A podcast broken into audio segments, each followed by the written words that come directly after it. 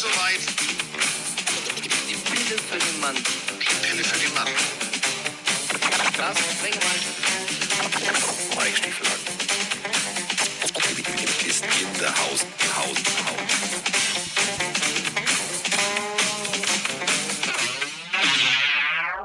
So, es ist soweit. Oh, voller Emotionalität gegen die Müdigkeit, denn ich habe es durchgezogen. Ich hatte gestern frei und ähm, ich weiß nicht, ob ihr meine Instagram-Story gesehen habt. Ähm, das, also im Hintergrund sah man, also, also vorne habe ich die Lions gegen die Commanders geguckt. Habe ich euch gesagt, wird eins der geilsten Spiele. Sprechen wir gleich drüber. War eins der geilsten Spiele. Im Hintergrund liefen äh, die Kollegen im Studio, die gerade irgendwie nachstellten. Deswegen ist leider, also aus Versehen, Ickes Hintern in meinem Instagram-Account. Kann passieren. Aber wenn wir schon bei Hintern sind. Überleitung. Mann. Am Hintern der Welt, also aus Hamburg zumindest betrachtet, sitzt er. Und äh, im Fantasy, ja gut, ist er jetzt nicht so wie ich, 2-0. Aber ich liebe ihn trotzdem. Und ich freue mich drauf. Denn ähm, wir sind fast, also wir stocken schon auf in Berlin, Freunde. Also der RBB wird geschockt sein, was da passiert. Es wird Krawall und Remi Demi sein. Und er wird live dabei sein.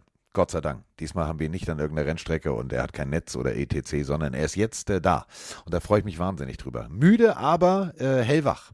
Mike Stiefelhagen. Guten Tag.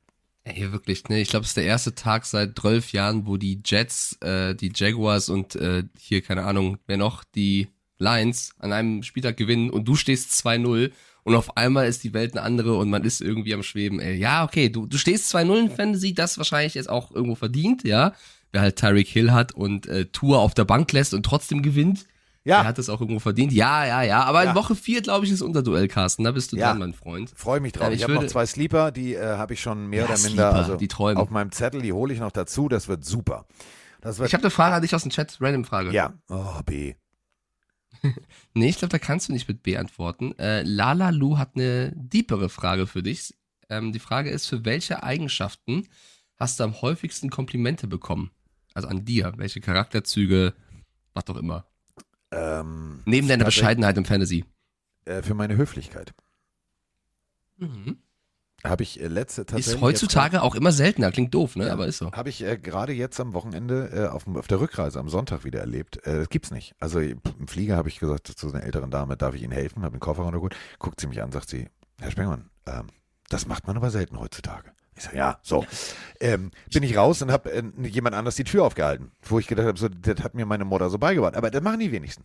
So, ist mir aber auch Ja, egal. ich glaube mach's tatsächlich, ich glaube tatsächlich, dass viele das auch mit, also aus Versehen nicht machen. Man hat halt, es gibt Menschen, die eine gewisse Awareness haben, was um sie herum so ein bisschen passiert.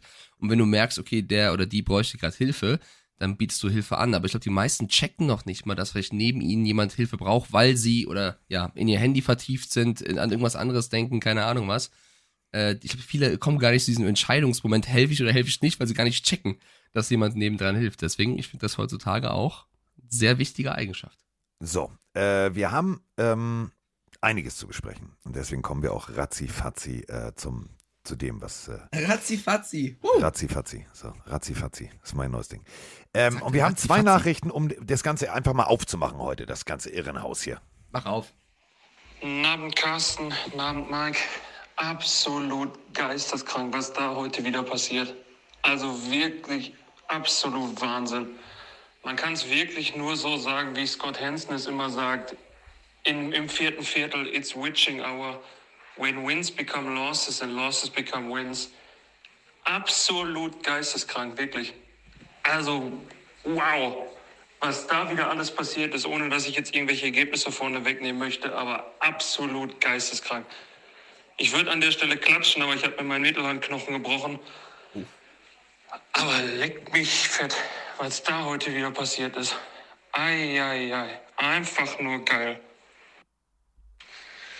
Guten Morgen, Carsten. Guten Morgen, Mike. Hier ist der Andreas aus Erftstadt.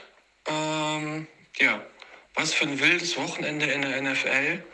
Ähm, ich habe gestern Abend die Red Zone verfolgt und äh, ja, unglaublich. Tyreek Hill von den äh, Miami Dolphins mit was für einem Speed und mit welchen Pässen Tour das Spiel gedreht hat. Wahnsinn.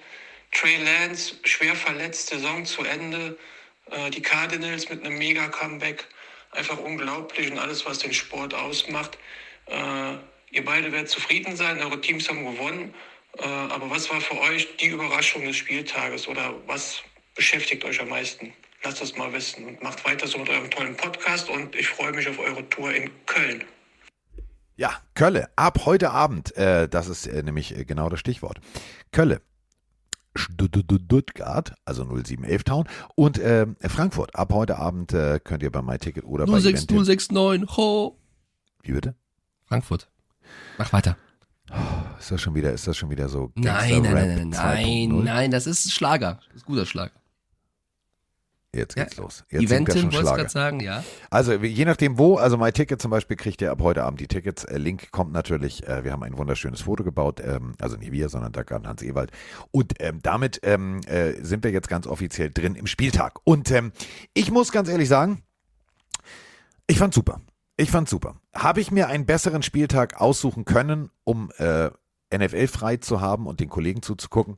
Nein. Es war nämlich der geilste Spieltag bis jetzt. Also ja, wir sind erst. Entschuldigung, weiß ich.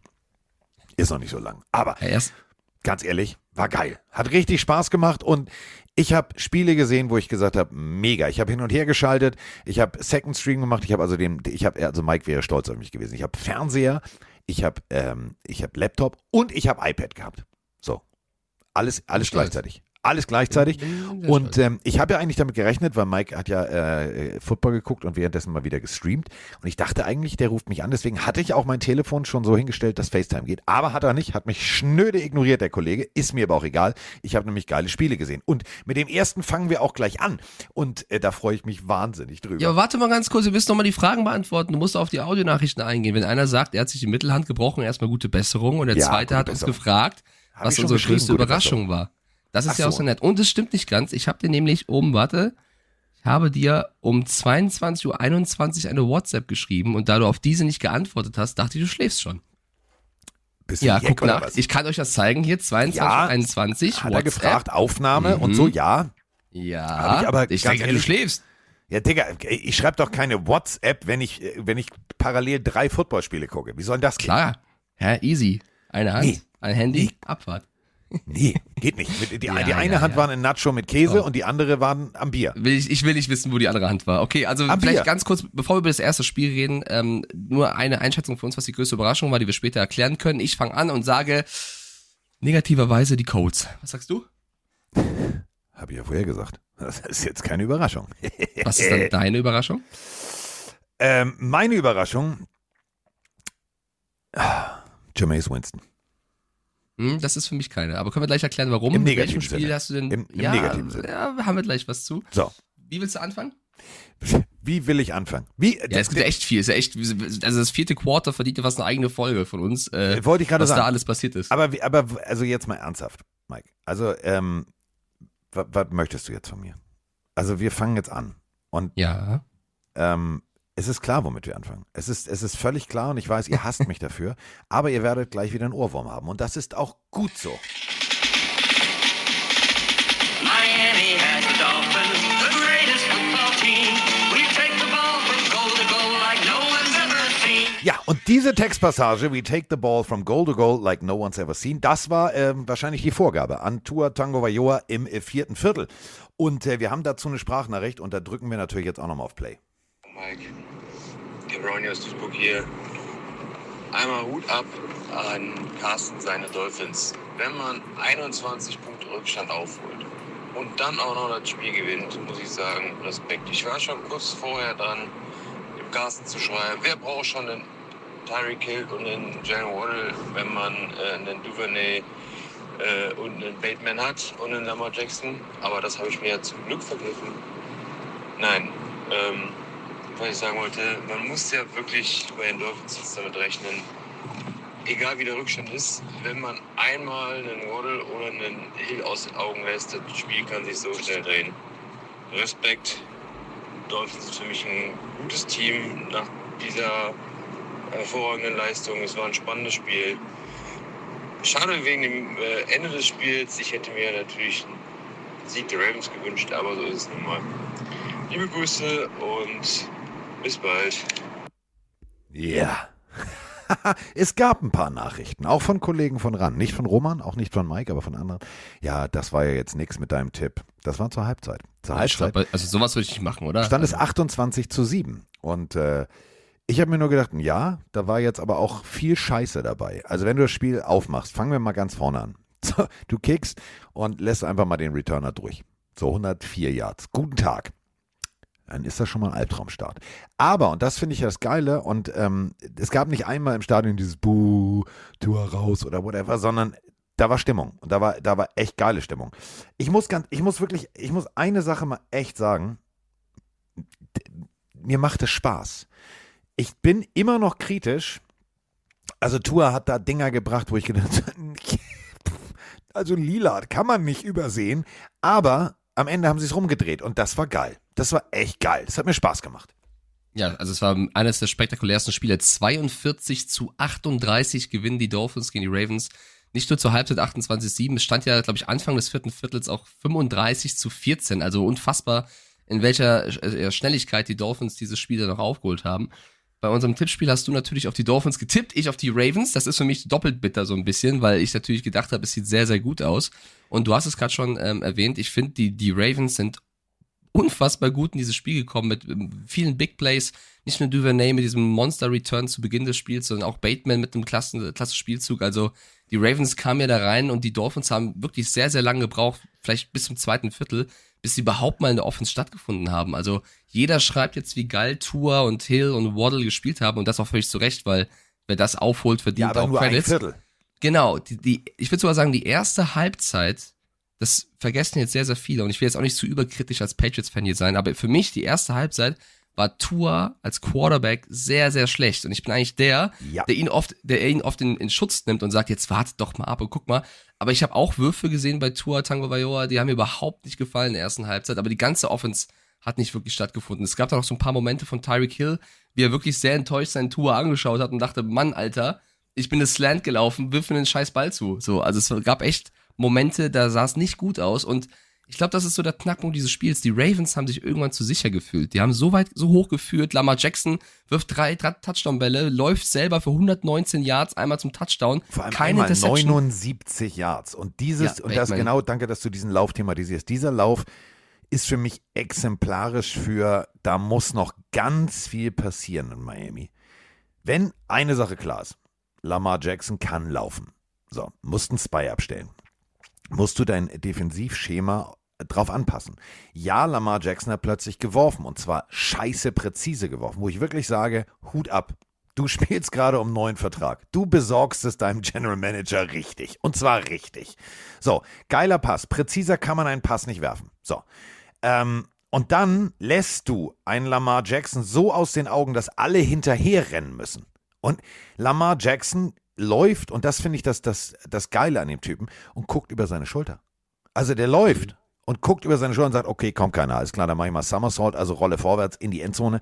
Ähm, dieser eklatante Fehler offenbart Schwächen, die man als Dolphins-Fan und allgemein als Football-Fan jetzt nicht wegreden kann und sagen kann, oh, die Dolphins sind jetzt der geilste Scheiß, sondern sie haben das Spiel gedreht. Ja, das ist Wille, das ist Leidenschaft und das ist Führungsqualität. So. Genau, also man darf nicht übertreiben. Also es war Genau. ein überragendes Spiel im vierten Viertel, davor war es sehr, sehr schwach und ich glaube, das ist auch die größte, das größte Problem, was Tour aktuell hat. Er muss Konstanz reinbekommen. Wenn er so, wenn er das ganze Spiel so spielt wie im vierten Viertel, dann ist es ein MVP-Anwärter. Wenn er das ganze Spiel so spielt wie die erste Halbzeit, dann droht ihm der Verlust des Starterjobs. Und das ist halt ein zu großes Gefälle.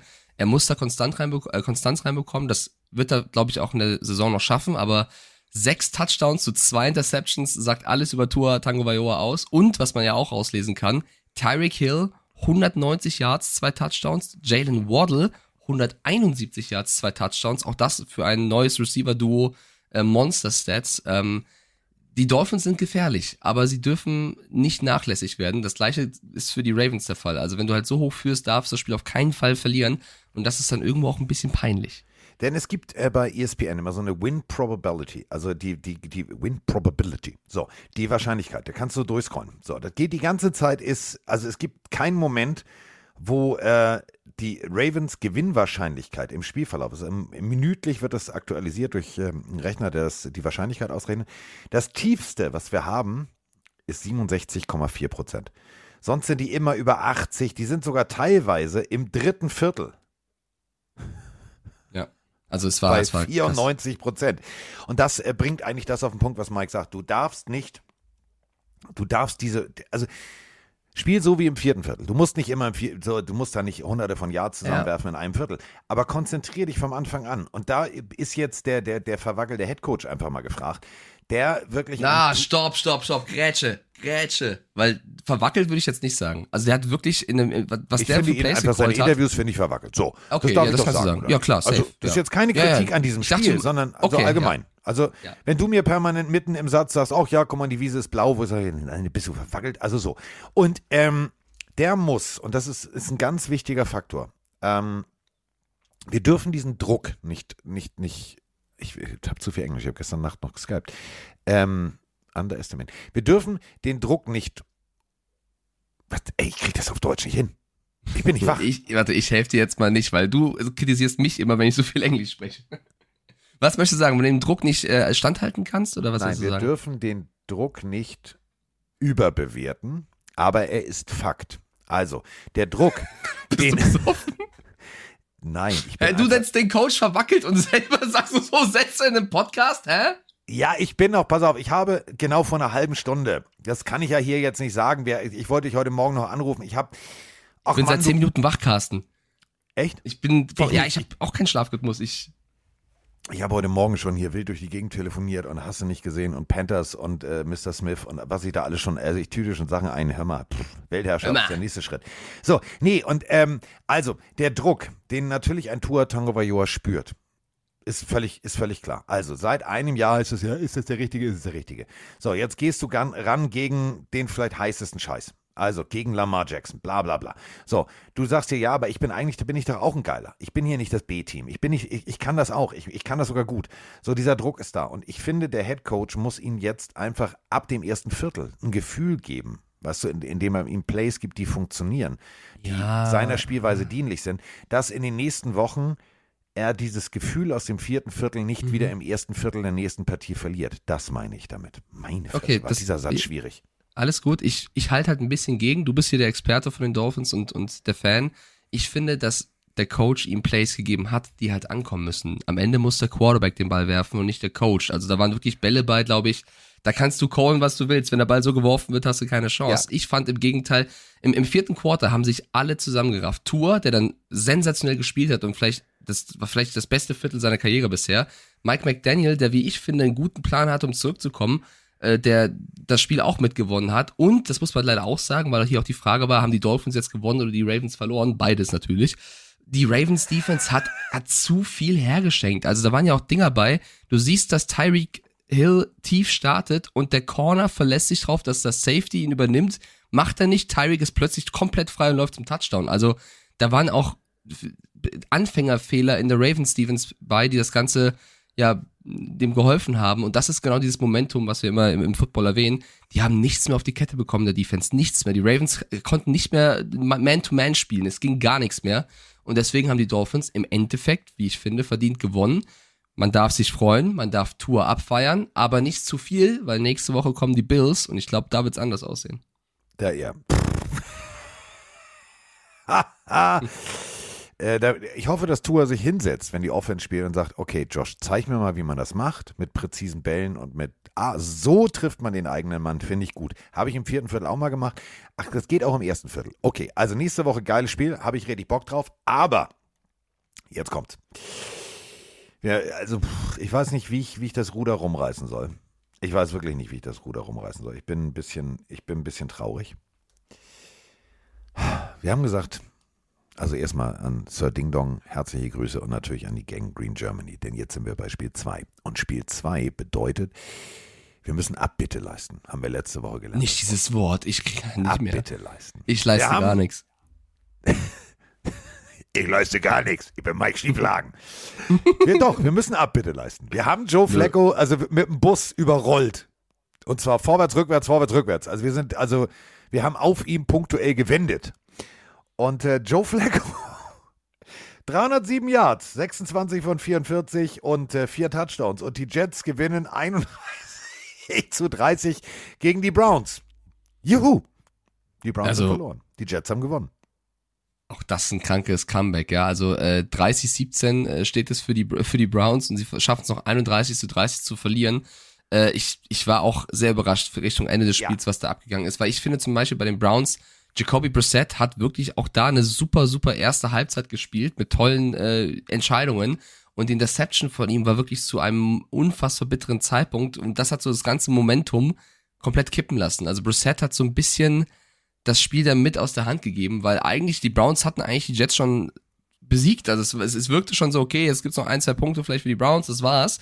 Die Jets hatten eigentlich äh, gekämpft, aber im Rahmen ihrer Möglichkeiten verloren. Und plötzlich geben die Browns das komplette Spiel her. Und da hast du recht, da können wir gerne Abbitte leisten. Joe Flacco hat im vierten Viertel, ich glaube, das beste Joe Flacco-Spiel gemacht, was ich seit, weiß ich, zehn Jahren Seit dem Super Bowl. gesehen habe. Seit ja, dem Super krass. Bowl. Also Joe Flacco im vierten Viertel in, im Tour-Modus. Wirklich sehr, sehr stark. Ey, das war. Das Ja, also wirklich, war hast du recht. Können, können wir gerne Abbitte leisten. Hätte ich nicht gedacht. Vierte Viertel von Tour, äh, von Tour, von Flecko, jetzt sag ich Tour, Flecko. War krass. Und ich würde gerne noch einen Spieler rausheben, weil das als Rookie, Garrett Wilson, was der abgerissen hat in diesem Spiel, der war immer anspielbar, immer on the run, super, super gespielt, musste zwischenzeitlich auch kurz mal raus. Auch das war bitter, weil dann dachte ich, okay, jetzt ist wirklich alles, alles vorbei. Kam zurück und hat das Spiel mitgewonnen. Also Garrett Wilson äh, hat unfassbar geliefert.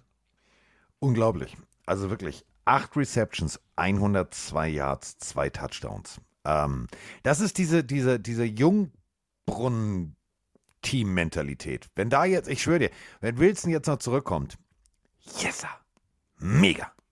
Freue ich mich drüber. Also die sind in derselben Division wie die, wie die Patriots und wie die, wie, wie die Dolphins. Also wir können uns jetzt eigentlich nicht freuen, wenn die gut spielen. Aber ich freue mich tatsächlich, weil die haben das endlich auch mal verdient. Und Salah ist eine geile Katze als Coach. Habe ich richtig Bock drauf. Und äh, vor allem haben die Browns verloren. Finde ich gut. Ja, ich glaube, also ich, über, ich überlege gerade noch so ein, zwei Gründe mitzugeben, warum das passiert ist. Ich glaube, dass, du hast der vierten Viertel, im vierten Viertel gesehen, dass die Browns auch vielleicht ein bisschen zu oft zu sicher gespielt haben, aber sie haben, sie haben nicht mehr angefangen, Joe Flacco zu blitzen, sondern haben versucht, irgendwie den Pass zu verteidigen, haben es trotzdem nicht geschafft, die Räume zuzumachen. Äh, bei den Special Teams natürlich sehr viele äh, bittere Situationen, die dann das Momentum auch auf Seiten der Jets geschwungen haben. Also nicht so leichtfertig wie die Ravens jetzt das Spiel verloren, aber irgendwie, weiß ich nicht, haben sich komplett ergeben, obwohl sie es gar nicht mussten und nicht mal an die eigenen Qualitäten geglaubt. Ähm, ich, ja, die Jets freuen sich, sagen wir mal so. Du, definitiv. Also ähm, die Jets haben das echt gut gemacht. Und Ja. ähm, ich finde es schön. Ich finde es schön. Ja, ich meine, letzte Woche wurde Mike White gefordert, als Flecko so schlecht gespielt hat. Da hat Robert Salah übrigens den sehr sympathischen äh, ja, Satz gebracht. Ich nehme, ich schreibe mir jetzt auf, wer hier, wer hier gegen Flecko hatet. Ihr, ihr werdet das zurückbekommen. Und eine Woche später hat der Mann recht. Flecko macht ein Riesenspiel. Und da, damit meint er auch uns beide. Also da, lieber ja. Salah, ich, ich, ich stehe gerne auf dem Zettel drauf, weil ich hätte es auch nicht gedacht. Und äh, ja, muss man auch mal anerkennen, dass, dass jemand, der in der Kritik steht, dann so ein Spiel macht. Da muss man sagen, Respekt, ab und äh, Glückwunsch. Ja. So. Ist schön. War schön. War, war, Ja, wir haben also übrigens beide auf die Browns getippt. Was, also, mich, was mich wirklich verwirrt hat, also das, das meine ich jetzt wirklich auch ernst. Ähm, ich habe ja, wie gesagt, drei Spiele parallel geguckt und so. Und ähm, dann lief unten der Ticker durch und ich habe irgendwann mal zu den Jets rübergeschaltet äh, beim Game Pass und mir gedacht, pff, nee, nee, scheiße, Browns gewinnen. Oh, schon wieder Miles Garrett. Oh, böse, ja, oh. ja, So, und dann irgendwann lief unten das Ergebnis durch bei einem anderen Spiel. Und ich so, hä? Ich so, in welchem Ja, Paralleluniversum bin ich denn gerade unterwegs? ich habe tatsächlich Red Zone geguckt und äh, das gemeinsam bei Twitch mit, mit Chris von Pete's Meet und er meinte auch, ja, Mike, welches Spiel, auf welches freust du dich am meisten äh, hier im ersten Slot? Und ich habe eigentlich fast schon so gesagt, ja, eigentlich alles außer Jets gegen Browns, habe ich gar keinen Bock drauf. Und dann war das wirklich mit das krasseste Spiel, was, was jetzt die Wendung angeht und Überraschungen und Fails. Also es war im Endeffekt ein sehr, sehr unterhaltsames Footballspiel. Ja, Mike, gönnst du es den Jets als Patriots-Fan? Klar. Warum nicht? Ohne. Scheiß, mega. Also ich gönne das den Jets. Die, die sind für mich so ein, also jetzt nicht, weil Russell Wilson da rumhühnert oder äh, Zach Wilson da rumhühnert oder was auch immer. Nee, überhaupt nicht. Ich finde wirklich, ähm, ich mag die. Ich finde die sympathisch. Die haben eine, eine geile Historie. Ich meine, springen wir mal zurück damals. Äh, Joe Namath, ja, klar gewinnen wir den Super Bowl. Wir sind zwar Underdogs, aber wir gewinnen. So, das ist eine, das eine coole Mentalität. Seitdem war es immer so eher, mm, mm, mm. aber ich finde sie vom Style, von, von allem, finde ich sie das sympathischere New York-Team. Das liegt vielleicht einfach daran, weil ich Uh. Grün lieber mag als Blau. Aber Ich mag die. So. Ja, Äh, ich würde jetzt nicht sagen sympathischer, aber sie sind sympathischer. Ja. Oh, wie er sich Ja. wieder. Du bist auch. Da muss man ja. Du bist der Ich Kofi würd's- Annan dieses Ich Podcasts. würde es doch sagen, wenn es so ist. So, Ja. Weißt du? Ja. So, äh, Gunnar Olszewski. Oh je, ja. Über Gunnar reden. Olszewski wechselt von den Patriots zu den Steelers. Denkt sich, jetzt starte ich richtig durch und steht als Punt-Returner auf dem Feld. Kommt ein Ball runter. Muss man festhalten. Also, ist deine Berufsbeschreibung. Punt-Returner, Ball aufnehmen, loslaufen. Oder Fair Catch zeigen. Ähm, er schafft es, den Ball zu, zu muffen und äh, das führt dann zu einem Patriots-Touchdown. Das ist die Kurzzusammenfassung dieser Partie. Denn, äh, wenn wir auch ehrlich sind, beide Quarterbacks eher so okay. Der Rest, Defense-Last, Defense-lastige Schlacht, Special Teams, Fehler ähm, und am Ende kann ähm, Mike, der selber nicht dran geglaubt hat, sagen, mein Team hat gewonnen. 17 zu 14 gewinnen die Patriots ein Spiel, wo man sagt, reicht die Zusammenfassung, noch nicht mal in 40 Minuten, sondern reicht die Highlight-Zusammenfassung. Und äh, ich glaube tatsächlich, The Tree in Pittsburgh is now burning. Nee, glaube ich nicht, dass der, also vielleicht der kleine Busch nebendran, aber der Baum glaube ich noch nicht. Ähm, Ich meine den Es war- Bonsai auf dem Schreibtisch von Der. Bonsai. Der Bonsai. Der, angezogen. der brennt. Ja, der brennt. Ähm, es war, glaube ich, mit das schwächste Spiel im ersten Slot tatsächlich. Die Patriots gewinnen 17 zu 14 gegen die Steelers und natürlich nehme ich als Fan den, den Win mit und ich habe wirklich nicht dran geglaubt und äh, war auch hier und da ein bisschen enttäuscht von den Steelers. Nicht nur, weil jetzt ein TJ Watt gefehlt hat, sondern sie haben wirklich in vielen Teilen das Spiel hergegeben. Die Patriots haben natürlich versucht, äh, die Steelers auch zu ärgern, sozusagen eklig zu spielen, äh, das Defense-lastig zu gestalten, aber da waren ein paar Würfe von Mac Jones bei, da hätte auch die eine oder andere Interception noch draufkommen können, da hatten wir ein bisschen Glück. Ähm, auf der anderen Seite hat Mitch Trubisky, das muss man leider so sagen, weil ich ja eigentlich gesagt habe, lass den Jungen erstmal spielen, in dem Spiel bewiesen, dass wenn er so performt, es nicht für einen Starterjob reicht, weil klar ist die O-Line hier und da der Steelers mal eingebrochen, aber da waren auch Würfe bei von, von Mitch, äh, die waren kurz gesagt einfach schlecht oder auch Entscheidungen, die schlecht waren. Und das hat das Spiel gekostet, sowie fehlende Turnover, die man noch ma hätte machen können.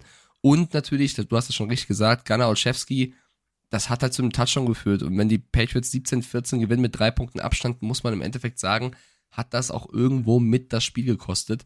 Deswegen ein bisschen Glück kam zusammen, aber jetzt nicht nur Glück. Die Patriots haben hier und da auch echt stark äh, gespielt. Also ich finde zum Beispiel wie unser das Laufspiel über Damian Harris äh, hat gut funktioniert. Äh, Nelson Aguilar mit dem besten Catch, den ich von ihm je gesehen habe im Ja. Patriots-Trikot. Äh, super. Also äh, Matthew Sechs Dawn. Receptions, 110 Yards und ein Touchdown. Also Nelson Aguilar ist jetzt plötzlich der Faktor, den Bill Belichick wahrscheinlich in ihm gesehen hat. Also Ja. er kann genau das leisten, wenn du ihn bedienst. Dazu muss Mac Jones natürlich konstanter werden, das hat Mike gerade ganz richtig gesagt. Aber mir hat das echt gut gefallen. Matt Judon mit einem starken Spiel, äh, auch er war immer on the run gegen den Quarterback. Das Einzige, was so ein bisschen verwunderlich war, Hunter Henry und Jono Smith, beide Titans der Patriots ohne Catch. Also vier Targets, kein Catch. Aber alles in allem ein highlight-armes Spiel, was die Steelers hätten gewinnen können, wenn nicht sogar müssen. armes Spiel. Ja. Schön. Ja, gut, oder, oder viele Lowlights. Äh, was, was, die, was die Steelers eigentlich hätten gewinnen müssen, die Patriots äh, klauen für mich hier einen Win auswärts. Sehr, sehr wichtig für das Team und nimmt man natürlich gerne mit. Mehr kann man dazu eigentlich, also ja. Nee, also ich glaube, ich glaub, mehr gibt's auch nicht zu sagen. Fitzpatrick wieder mit einem starken Spiel. Also die Steelers hätten das gewinnen können. Ich formuliere es vorsichtig. hätten es gewinnen Und wir haben müssen. beide, ja, wir haben beide auf Steelers auch gesetzt. Also wenn Gunnar Olszewski das Ding festgehalten hätte, und da sind wir wieder bei hätte, hätte, Fahrradkette und äh, das Paralleluniversum, die NFL, was wäre, wenn, ähm, NFL, gut, ähm, dann muss man wirklich sagen, wäre das Ding anders ausgegangen. Sie haben Glück, sie haben konsequent gespielt und es ist, sagen wir es mal so, es war ein glücklicher Arbeitssieg für die Patriots und der ist, und du sagst es gerade, ein Auswärtssieg, der ist extrem wichtig, der kann nachher wirklich äh, alles entscheidend sein. Du hast natürlich auf die ähm, Patriots gesetzt und äh, hast Glück. Du hast Glück. Nee, nee, nee, wir haben beide auf die Steelers gesetzt. Also ich habe auch keinen Echt? Punkt bekommen tatsächlich. Ja, ja, ja, ich habe auch gedacht, es wird sogar deutlich, äh, deutlich Du hast, Spiel für die Steelers. Habe ich mir das falsch Ja, ich aufgeschrieben. let, letzte Woche habe ich auf die Pets getippt, sie verlieren. Dann werde ich gegen sie, sie gewinnen. Ich weiß, was ich jetzt Da zu ist tun jetzt habe. eine gewisse Tradition drin. Das Ähm, erkenne ich jetzt schon. Patex, großer Steelers-Fan und äh, spielt ja auch Fantasy diese Woche. Ich glaube, er hat wahrscheinlich verloren. Schreibt aber rein, dass für ihn vor allem der Offensive Coordinator nicht geliefert hat mit Canada und man weniger Trubisky vorwerfen kann. Ich bin der Meinung, das ist ein Zusammenspiel aus beiden. Ich finde auch, dass Trubisky schwache Würfe am Start hatte und deswegen hat auch das Stadion, wie heißt das Stadion der Steelers nochmal, Carsten? Du kannst es schon aussprechen. Einsfield. Equishore. Die haben Heinz irgendwann Field. auch gerufen, can nie, weil sie eben Kenny Pickett fordern. Da vielleicht die Frage gerade in den Twitch-Chat und an dich, Carsten, weil ich es auch bei ESPN gelesen habe. Es gibt Experten, die sagen, das wird nichts mit Mitch. Finde ich persönlich ein bisschen früh nach einem Spiel. Ja, kannst du Aber wirf doch den Pickett rein, der macht's auch nicht schlimmer. Findest du, man sollte jetzt Nein, verbrenn über ihn nicht, verbrenn ihn nicht. Okay. Was, äh, also, was, pass auf, was ist deine Investition in die Zukunft? Ein junger Quarterback. Und äh, was bringt es dir in einem Spiel, wo, wo du merkst, die Scheiße, äh, die, die ist im Ventilator. So. Warum, also, warum willst du dann auch noch sagen, pass mal auf, geh doch mal mit dem Kopf da dicht dran und guck das dir an? Also, das Ding dreht sich, das tut weh. Und das funktioniert nicht. Lass ihn doch einfach in Ruhe sich auf ein Spiel vorbereiten als Starter. Gib ihm die ersten zehn Plays wirklich einstudiert mit, wo du genau weißt, okay, pass auf, das sind die ersten zehn Plays. Wir geben dir Sicherheit. Hier mal ein Screen Pass, hier ein kurzer Pass auf den Tight End, hier von mir aus eine Slant-Route, bla bla, wo die Wahrscheinlichkeit da ist, dass es gut funktioniert, dass er mit einem guten Gefühl da reingeht. Stell dir mal vor, den hättest du im, ich spinne jetzt mal rum, im dritten Viertel reingeworfen. Ey, jetzt mal ernsthaft. Was ist denn das für ein, also, der geht dann nach Hause, verliert das Spiel und sagt, ich habe mein erstes Spiel verloren. Das ist, nicht, ist für, für, für die Psyche nicht gut. Für die Psyche nicht gut. Also für, für mich wäre es tatsächlich jetzt auch noch zu früh tatsächlich. Und das, die Steelers haben ja jetzt schon bald Chance, das wieder gut zu machen, weil am Donnerstag gibt's das Spiel gegen die Browns. Und ich glaube, das wird ähnlich knallhart wie Saints Buccaneers. Da wird es auf jeden Fall krachen. Kommen wir aber erstmal zur nächsten Partie. Ein, äh, ein Spiel, wo ich nicht von Mike, sondern von anderen Menschen, die äh, Experten sind. Und ähm, also viel mir anhören musste. Äh, niemals und eher. ähm, Ja, so, abwarten, habe ich gesagt. Abwarten. Und äh, deswegen habe ich auch mit voller Leidenschaft auf ein Team getippt, was in dem letzten Jahr echt kein, wirklich keine gute Saison hatte. Aber ich bin nicht der Einzige, der das feiert. Moin Carsten, moin Mike. Einen wunderschönen guten Morgen. Was ist bitte in Jacksonville los? Das war gestern eine Vorstellung, eine Demonstration. Wahnsinn. Die Colts hatten gefühlt null Chancen und die Jacks haben gespielt wie ein Playoff-Team. Was ist eure Meinung zu Trevor Lawrence und den Jacksonville Jaguars? Ansonsten schönen Tag noch, geiler Podcast. Bis demnächst. Ja, das kann man eigentlich nur ganz deutlich sagen über das, was da gerade in Jacksonville passiert. Ich find's richtig geil. Null. Shutout. Defend. Also de- defensiv gehalten bis zum Ge und ich meine jetzt nicht gehalten und Flagge gekriegt, sondern gehalten. Einen Matt, ich bin eigentlich hier die geilste Katze, ich wechsle nochmal nach Indianapolis und dann geht sie ab, die wilde Fahrt. Ich lasse die Niederlagen in Atlanta hinter mir. Ja, äh, 195 Yards, äh, 16 von 30. Das ist eine 50-prozentige Quote, muss man sagen. Also ja, zu 51, komm, geh mir nicht auf den Sack. Also 50 Prozent und ähm, 100 Prozent Trefferquote, was äh, die Bälle zum Gegner angeht. Drei Interceptions bei null Touchdowns. Ein bescheidenes Spiel der Indianapolis Colts, die eine wirklich richtig, richtig, richtig gute Defense haben. Das dürfen wir nicht vergessen. Und lassen sich von Jacksonville Jaguars 24 Punkte einchecken.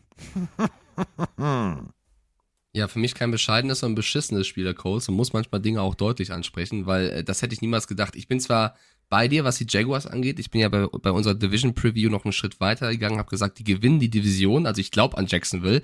Ich dachte aber trotzdem jetzt gegen die Colts zu Beginn der Season, die sind noch nicht so weit. Die Colts werden das gut machen. Es kam aber vor äh, dem Spieltag oder ja, bevor es losging, noch die Meldung, dass Michael Pittman und Shaquille Leonard beide ausfallen werden. Das wusste ich zu meinem Tipp noch nicht, deswegen äh, hätte ich vielleicht sonst auch auf die Jaguars gesetzt, weil die haben beide gefehlt. Also Leonard in der Defense, glaube ich, hätte das eine oder andere Play verhindert. Die haben ja in der Defense, mit ihrer tollen Defense wenig hinbekommen. Und auf der anderen Seite hat vielleicht auch ein Receiver wie Pittman gefehlt.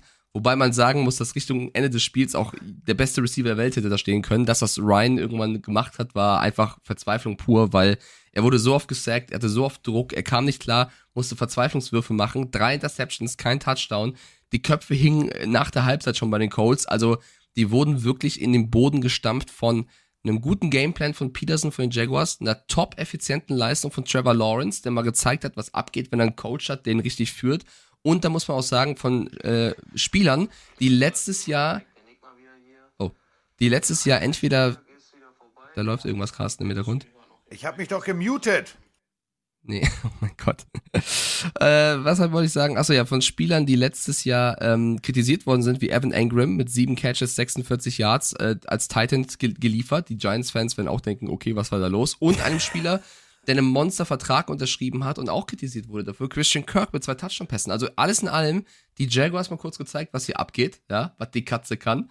Und die Colts hart enttäuscht mit entsprechenden Verletzungen. Aber 24-0 darfst du dieses Spiel eigentlich nicht verlieren. Nein, es war ein komplett, ich, ich meine das ernst, es war ein komplett, also ich habe hin und her geschaltet, habe ich euch erzählt. Und ich habe irgendwann, irgendwann so kurz vor der Halbzeit, als es 17-0 stand, habe ich gedacht, hm, ich habe zwar auf die Jacksonville Jaguars gesetzt und musste mir dafür auch äh, im Randstudio äh, viel Spott anhören. Aber so deutlich jetzt, also was macht der da? Und da habe ich mir einen komplett, also was heißt einen kompletten Drive, der war relativ schnell zu Ende, äh, der Codes angeguckt und habe mir gedacht, okay, ich erkenne, ich erkenne ein Problem. Die O-Line ist völlig überfordert. Ähm, Matt Ryan ist völlig überfordert mit der Situation ähm, von einem Team, was er wahrscheinlich selber nicht auf dem Zettel hatte, ähm, die so stark Druck generieren können und zwar durch die Mitte und auch über Außen. Und äh, das war wirklich, das war faszinierend zu sehen, wie ein Offensivplan, den sich ein Coach überlegt hat, komplett zusammenbricht. Also wirklich komplett nicht, also so, als wenn du bei diesem Jenga-Ding gleich unten die untersten Stäbchen rausnimmst. Alles Ja. macht Polter, Polter, Polter und du stehst da und sagst, hm, der hatten wir jetzt nicht so geplant. So, dann hast du äh, tatsächlich zur Halbzeit gewisse Adjustments gesehen. Aber auch die waren non-funktionabel. Es hat nicht funktioniert. Es hat null Also Tens funktioniert. Du hast natürlich recht. Ich glaube aber tatsächlich, dass ich dem Defense Coordinator noch mehr vorwerfen, vorwerfen würde als dem Offense Coordinator der Colts, weil es fehlt Pittman. Du bist sonst eh schon dünn aufgestellt bei Receivern. Heißt, du wirst wahrscheinlich viel laufen. Das haben sie versucht mit Jonathan Taylor. Es hat überhaupt nicht funktioniert, weil Jacksonville auf das perfekt vorbereitet war. Deswegen da Credits an Peterson. Sie haben den Lauf gestoppt. Sie haben Matt Ryan dauernd unter Druck gesetzt. Deswegen kam die nie ins Spiel. Also, ich will jetzt nicht sagen, Saxonville ist zurück. Das wäre jetzt ein bisschen übertrieben, weil die waren damals anders krass. Aber die Defense war komplett am Start. Die Defense der Colts wiederum, ja, Leonard, Leonard hat gefehlt, aber was mich so ein bisschen gestört hat, ähm, vielleicht auch dann fehlender Plan von Gus Bradley, der jetzt mit Eberfluss bei den Colts ersetzt, der wird sich einiges anhören müssen jetzt in der Analyse. Da waren die Receiver oft bisschen zu frei bei den Jaguars. Also die konnten ja teilweise wirklich in Ruhe den Ball annehmen und wurden dann erst getackelt.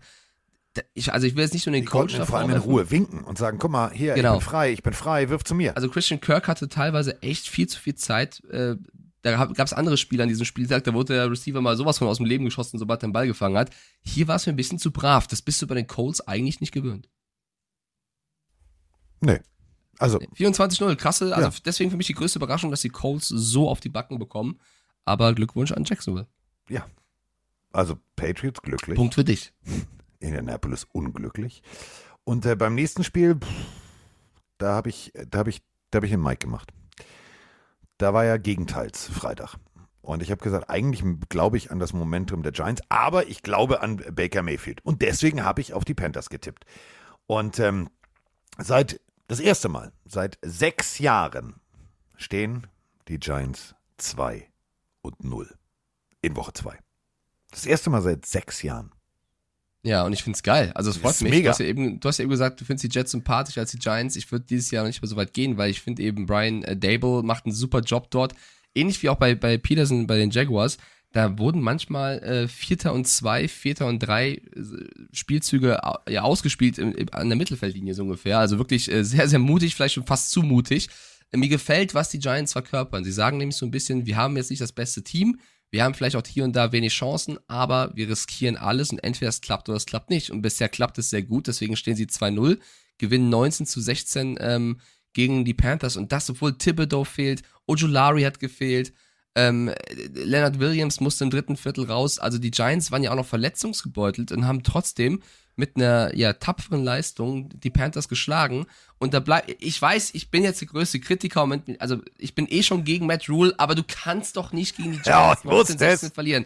Ja, aber es, es ist halt offensichtlich und das schon seit langer Zeit, was da schief läuft. Und es, es, also die Panthers werfen wertvolle Zeit weg. Und ich würde Matt Rule kritisieren, aber auch Baker Mayfield. Ich fand Baker Mayfield Ja. hat hier und da Fehlentscheidungen getroffen, ist zu oft selber gelaufen, wo er hätte werfen können, hat da auch Hits riskiert, wo du denkst, oh Gott, noch zwei davon und der fällt erstmal eine Zeit lang aus. Also Mayfield hat mir nicht gefallen, das Coaching der Panthers hat mir nicht gefallen. Was mir eigentlich gefallen hat, und da wäre mir drin gewesen, war die Defense, die ein paar gute Plays gemacht hat, aber du machst halt mit der Offense zu wenig draus. Wenn du äh, DJ Moore, also nicht nur weil ich ihn bei Fantasy hab, den siehst du teilweise auf dem Platz nicht, weil irgendwie jeder Ball entweder auf Anderson oder McCaffrey geht. Du hast einen DJ Moore im Spiel, nutzt ihn vielleicht vor der Halbzeit schon und nicht erst im dritten Viertel, wenn es drauf ankommt.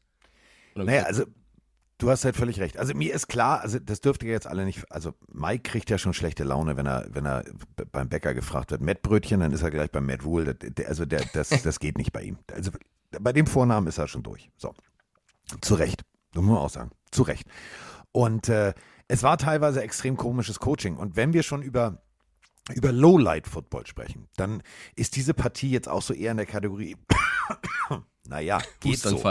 Ja, also wirklich, so geht so. Also die Zahlen sprechen ja auch für sich. Ähm, Baker Mayfield 14 von 29, 145 Yards und auf der anderen Seite Danny Dimes 22 von 34, 176 Yards. Das liest sich nicht wie, oh, das Footballspiel muss ich mir nochmal angucken und wirklich, äh, es reicht beim Game Pass die, die, die Highlights, seid ihr ja drei Minuten fertig und habt alles vom Spiel gesehen.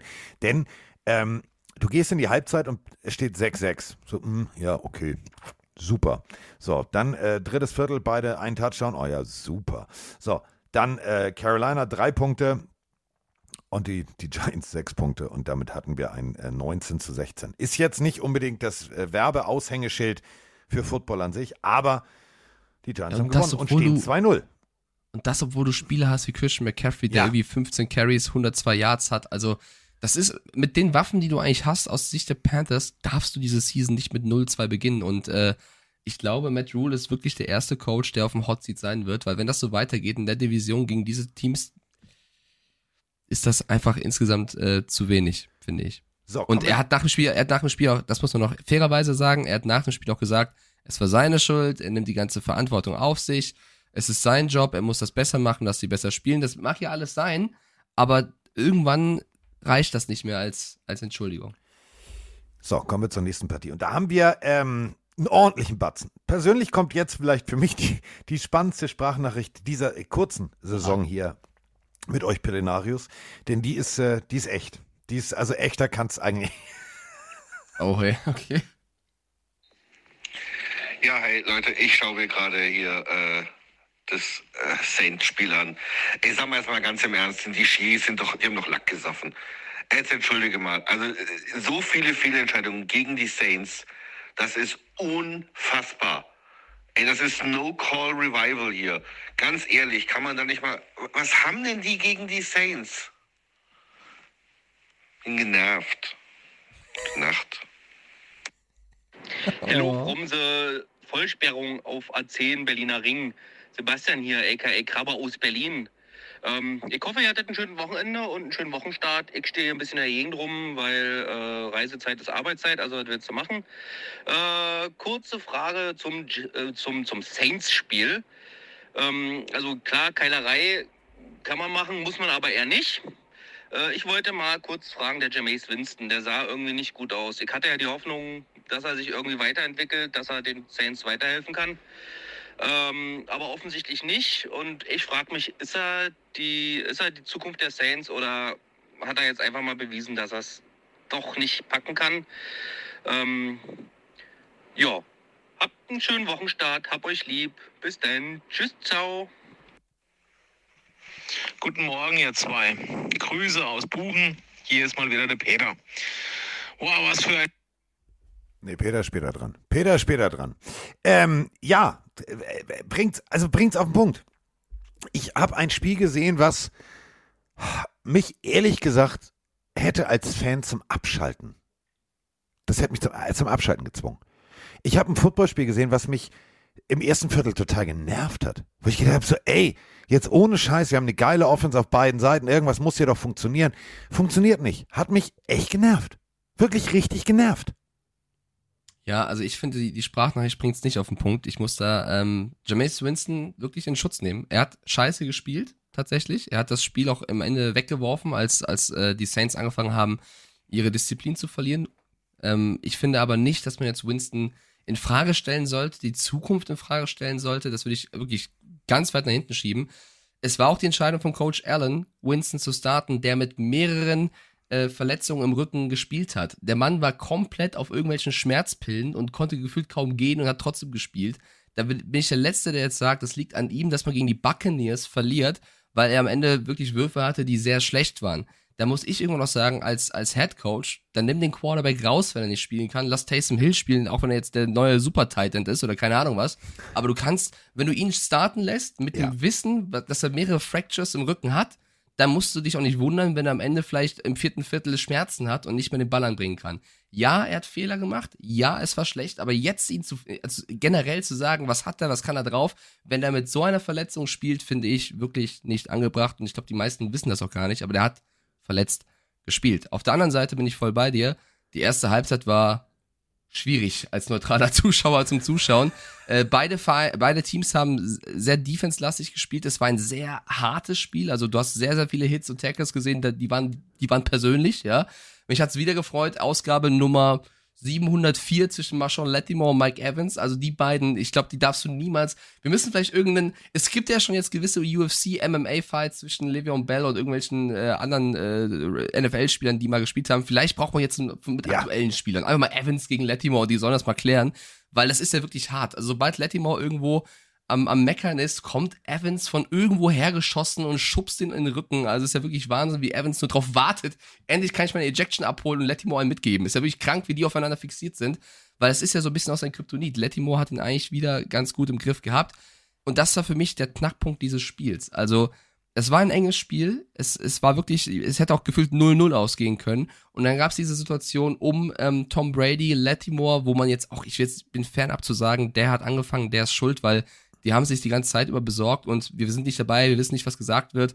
Dass Lattimore und Evans vom Platz fliegen, ist für mich in dem Fall die richtige Entscheidung, weil beide äh, aktiv wurden. Lattimore auch später noch einen Punch geworfen hat.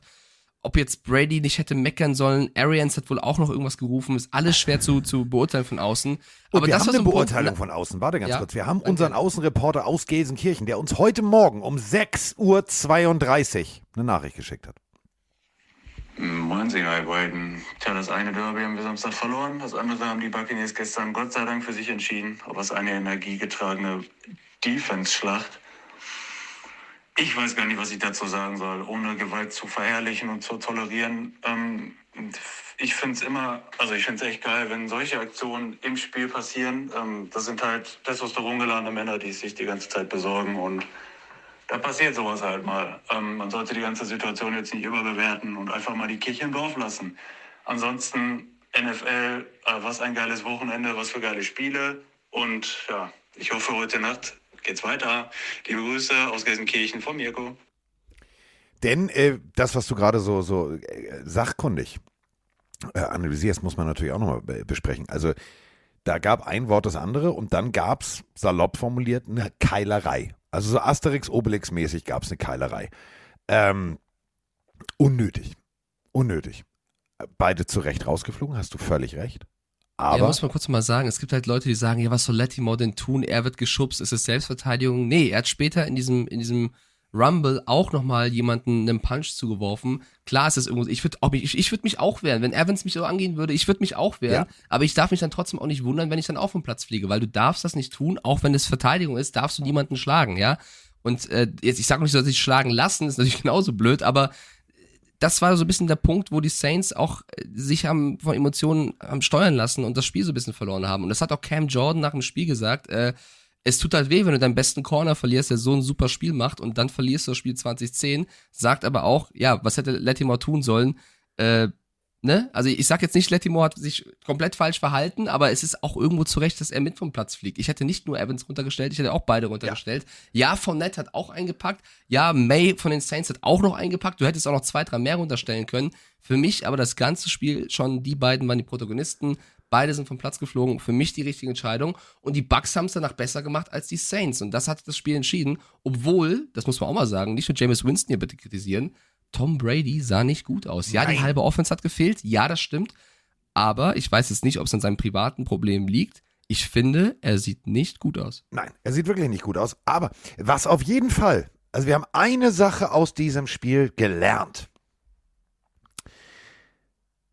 Ach, ist mir egal. Ich mach's einfach. Ich mach's einfach. äh, uns wurde gesagt, wir sollen nicht immer über Produkte reden, von denen wir kein Geld kriegen. Also so ein iPad, wenn das runterfällt, egal was für eine tolle Hülle du hast, ist das Ding im Arsch. So. Und dieses Microsoft Surface, ich glaube, gestern bei Microsoft haben alle in der Marketingabteilung gesagt, yes, Brady is our man. Also zumindest als das Ding wieder hochgehoben hat und funktioniert hat. Tom Brady lässt komplett seinen Frust raus. Erst wirft er seinen Helm und dann wirft er das Tablet. Auf dem Tablet sieht er natürlich seine Plays, die vorher nicht funktionieren, wirft das Tablet und es hat danach noch funktioniert. Also ich glaube, bei Microsoft sind die jetzt happy good lucky. Richtig happy good lucky. Das, das stimmt natürlich. Also ähm, auch wenn diese, diese riesen äh, ja, Auseinandersetzung das Spiel ein bisschen überschattet hat, war es von der Defense von beiden Mannschaften ein sehr gutes Spiel. Äh, vielleicht noch ein paar positive zum Abschluss. Michael Thomas mit paar, paar krassen Catches. Er ist wieder äh, da. Grüße, grü er ist wieder da. Grüße an alle, die zu mir gesagt haben, ey Mike, wie kannst du eigentlich nur Chris Olave draften? Der ist doch eigentlich der fünfte, sechste Receiver gerade im Depth Chart. Yo, der hat gestern wieder die meisten Receptions bekommen. Also Chris Olave zeigt auch, auch wenn er ein, zwei Drops hatte, dass es ein Rookie ist, mit dem man dieses Jahr rechnen muss. Und zu Insgesamt- Chris Olave müssen wir natürlich noch eine Sprachnachricht abfeuern, denn wir haben dazu eine Frage. Also, zum Ende, falls ihr es jetzt das Spiel nicht gesehen habt und äh, es so gemacht hat, wie wahrscheinlich ganz, ganz viele Football-Fans, die gesagt haben, Alter, pff, drei Punkte für New Orleans, dann 3-3 im dritten Viertel, ich ge geb's auf, Tom Brady, egal, ich gucke ein anderes Spiel. Äh, zum Ende gab es folgende Situation. Äh, Olave läuft, läuft sich wunderbar frei, kriegt den Ball, macht sich lang, hat den Ball, schlägt auf den Boden auf, der Ball ist raus. Und dazu haben wir von Kolja eine Frage. Hey Carsten, hey Mike, ich habe eine Frage zu der Entscheidung, dass der Catch von Chris Olave beim äh, Bucks gegen Saints Spiel dann als Fumble gewertet wurde am Ende, weil es keimte ja doch mal so ein bisschen Hoffnung dann noch auf, als er den gefangen hat. Und ich habe keine Ahnung, warum das jetzt als Fumble gewertet wurde. Ich habe das auch nochmal versucht nachzulesen und irgendwie so. Und, und in der Übertragung hat ja auch keiner irgendwie eine Erklärung dafür. Habt ihr eine? Ich, ich weiß es nicht. Ja, eine relativ simple habe ich für dich. Der Schiedsrichter hat immer recht. Das ist ganz einfach. Und ähm, wenn du den Ball fängst und du hast den Ball unter Kontrolle, dann reicht ein Football-Move. Football-Move ist immer so eine Auslegungssache. Sind es drei Schritte, zwei Schritte, äh, wie viele? Ähm, ist es ein Sprung, ist es ein Abrollen? Wir dürfen ja nicht vergessen, fängt er den Ball, schlägt auf, kann er weiterlaufen, ohne dass ihn jemand berührt hat. Und in diesem äh, Aufschlagen und danach, nach, also nicht aufschlagen, Ball raus parallel, sondern der Ball ist danach raus. Und das ist dann ganz regulär ein Fumble. Punkt. Da brauchen wir auch jetzt nicht irgendwie Schiedsrichter, ja, aber die sind für Brady. Nein. Halt den Ball fest. Ganz einfach. Wenn du ihn hast, halt ihn fest. Und das Ding ist ein regelkonformes Fumble und da muss man dann halt sagen, ähm, großartiges Spiel von Olave. Also Mike hat äh, ihn mir direkt vor der Nase weggepickt äh, im Fantasy Draft. Ich habe gepöbelt, ich habe geschimpft, ich habe gesagt, den wollte ich eigentlich. Aber ähm, der Typ hat eine ganz, ganz große Zukunft. Ja, Michael Thomas ist wieder da, aber ich finde, man sieht bei in manchen Momenten, der Speed ist halt 5% weniger. Und äh, Chris Olave, der hat Speed. Hat man da gesehen. Ja, unglücklich, aber es war ein Fumble. Ich hoffe, die Erklärung reicht. Und dementsprechend gewinnen die Buccaneers äh, gegen die Saints in dem vielleicht drögesten Footballspiel dieses Spieltages äh, 20 zu 10. Und man muss aber trotzdem nochmal mitnehmen, äh, also ja, das Spiel ist durch und ja, abgesehen von diesem, von diesem Fumble-Call hatten die Referees ein paar Entscheidungen, mit denen ich auch nicht mitgegangen bin, weil es ja am Anfang die Sprachnachricht war. Ich finde auch, dass die Saints hier und da ein bisschen benachteiligt worden sind. Trotzdem hätte man das aus Saints Sicht gewinnen können. Ähm, die Buccaneers trotzdem mich ein bisschen enttäuscht, was die Offense angeht, auch mit den Ausfällen, weil eben Brady eben nicht so performt hat. Und die Saints auf der anderen Seite, ist es jetzt ein Spiel gewesen. Du hast noch alles drin, du musst jetzt den Kopf hochkriegen. Äh, nächste Woche geht's gegen die Panthers. Da gibt's äh, wahrscheinlich die gute Gelegenheit, äh, den nächsten Sieg einzufahren. Also abhaken und weitermachen. Und jetzt Achtung. Jetzt.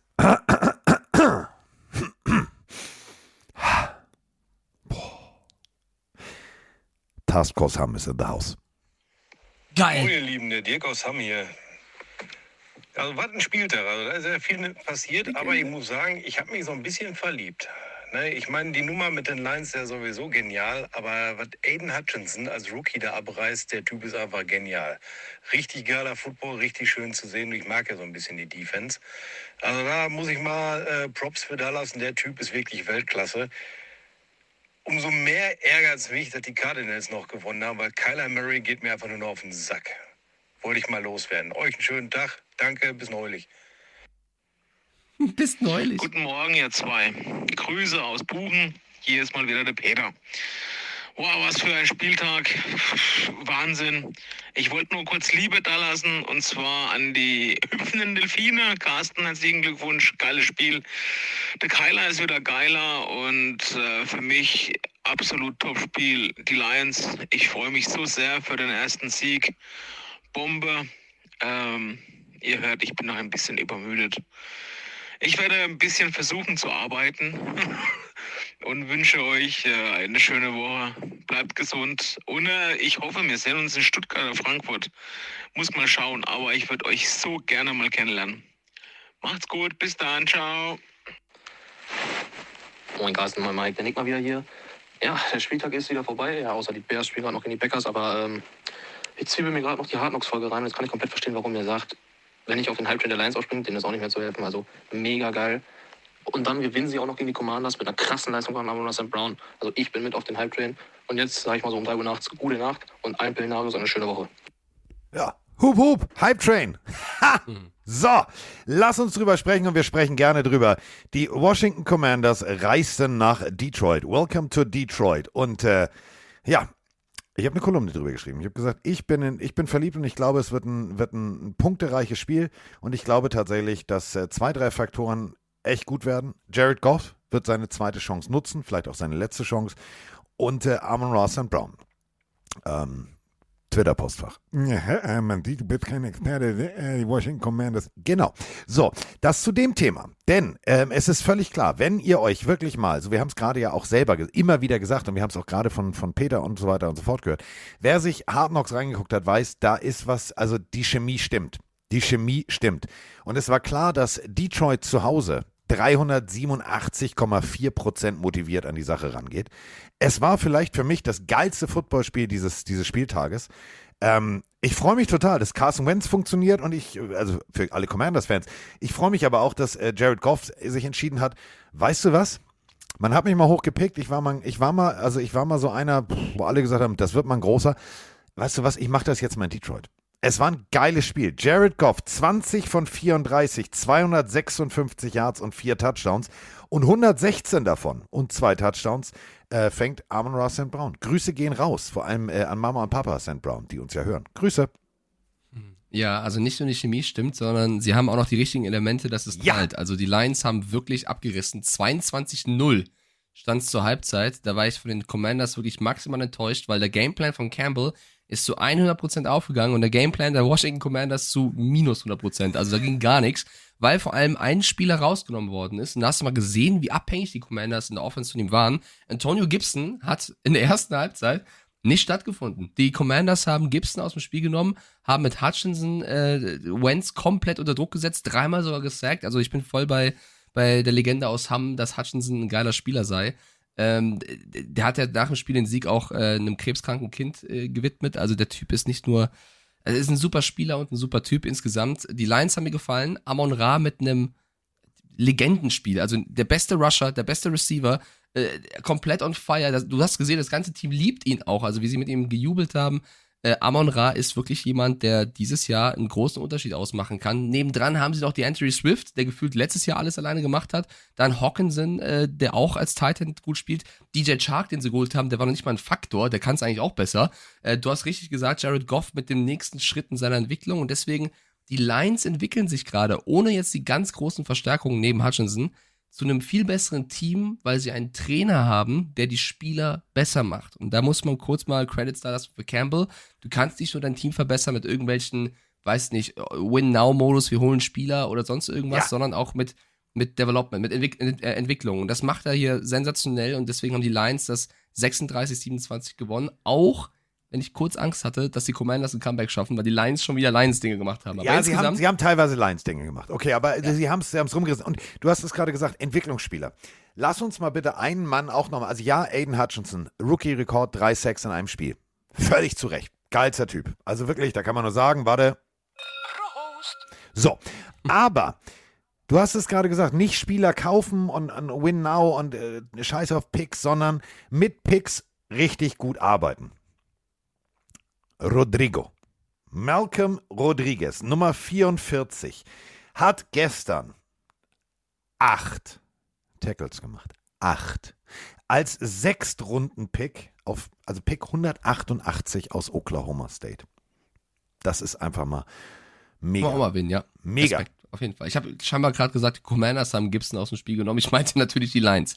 aber äh, Ja, ja, mit, es war ihrem ein geiles. Gameplan, mit ihrem Gameplan haben aber auch die, also äh, Ja. Sigmund Freud, der, der, der Olle Wiener, hätte komplett äh, jetzt geklatscht und hätte gesagt, Mike, das ist das beste Beispiel, warum ich jetzt meine Theorie erstellt habe. Du hast einfach mal so untenrum im Kopf an, an Gibson gedacht und das ist, war scheiße. Das war auch wirklich Ja. scheiße. Sie haben ihn beschissen eingesetzt, weil wenn du merkst, dass durch die Mitte nichts geht, da steht halt die 44 und sagt, Digga, ich darf Leute hauen, das ist mein Job, geil. So, dann läufst du nicht durch die Mitte. Und wenn du über außen läufst und du weißt, du läufst Richtung 97, ah, warte mal, das ist doch dieser, dieser, dieser Top-Pick da, hm, dieser Herzchen, ah, nee, vielleicht laufen wir doch in die andere Richtung. Also manchmal habe ich mir gedacht, so, ihr wisst schon, wer da steht, ne? Also es war komisch. Und ich freue mich total. Yes, die Lions stehen 1-1. Der erste Sieg. Ja, Bin sehr geil. Also, Langsam bin ich Lions-Fan hier. Ich habe meine Jacke übrigens immer noch nicht raus. gefunden. Das ist bitter. Ich gehe morgen suchen. Wieder im Keller. Äh, ich, Hawkrock hat eine sehr lustige Twitch-Nachricht gerade geschrieben. Er hat geschrieben, ich finde es sehr gut, wie die Sprachnachrichten immer mehr zu 30 Sekunden Raps werden.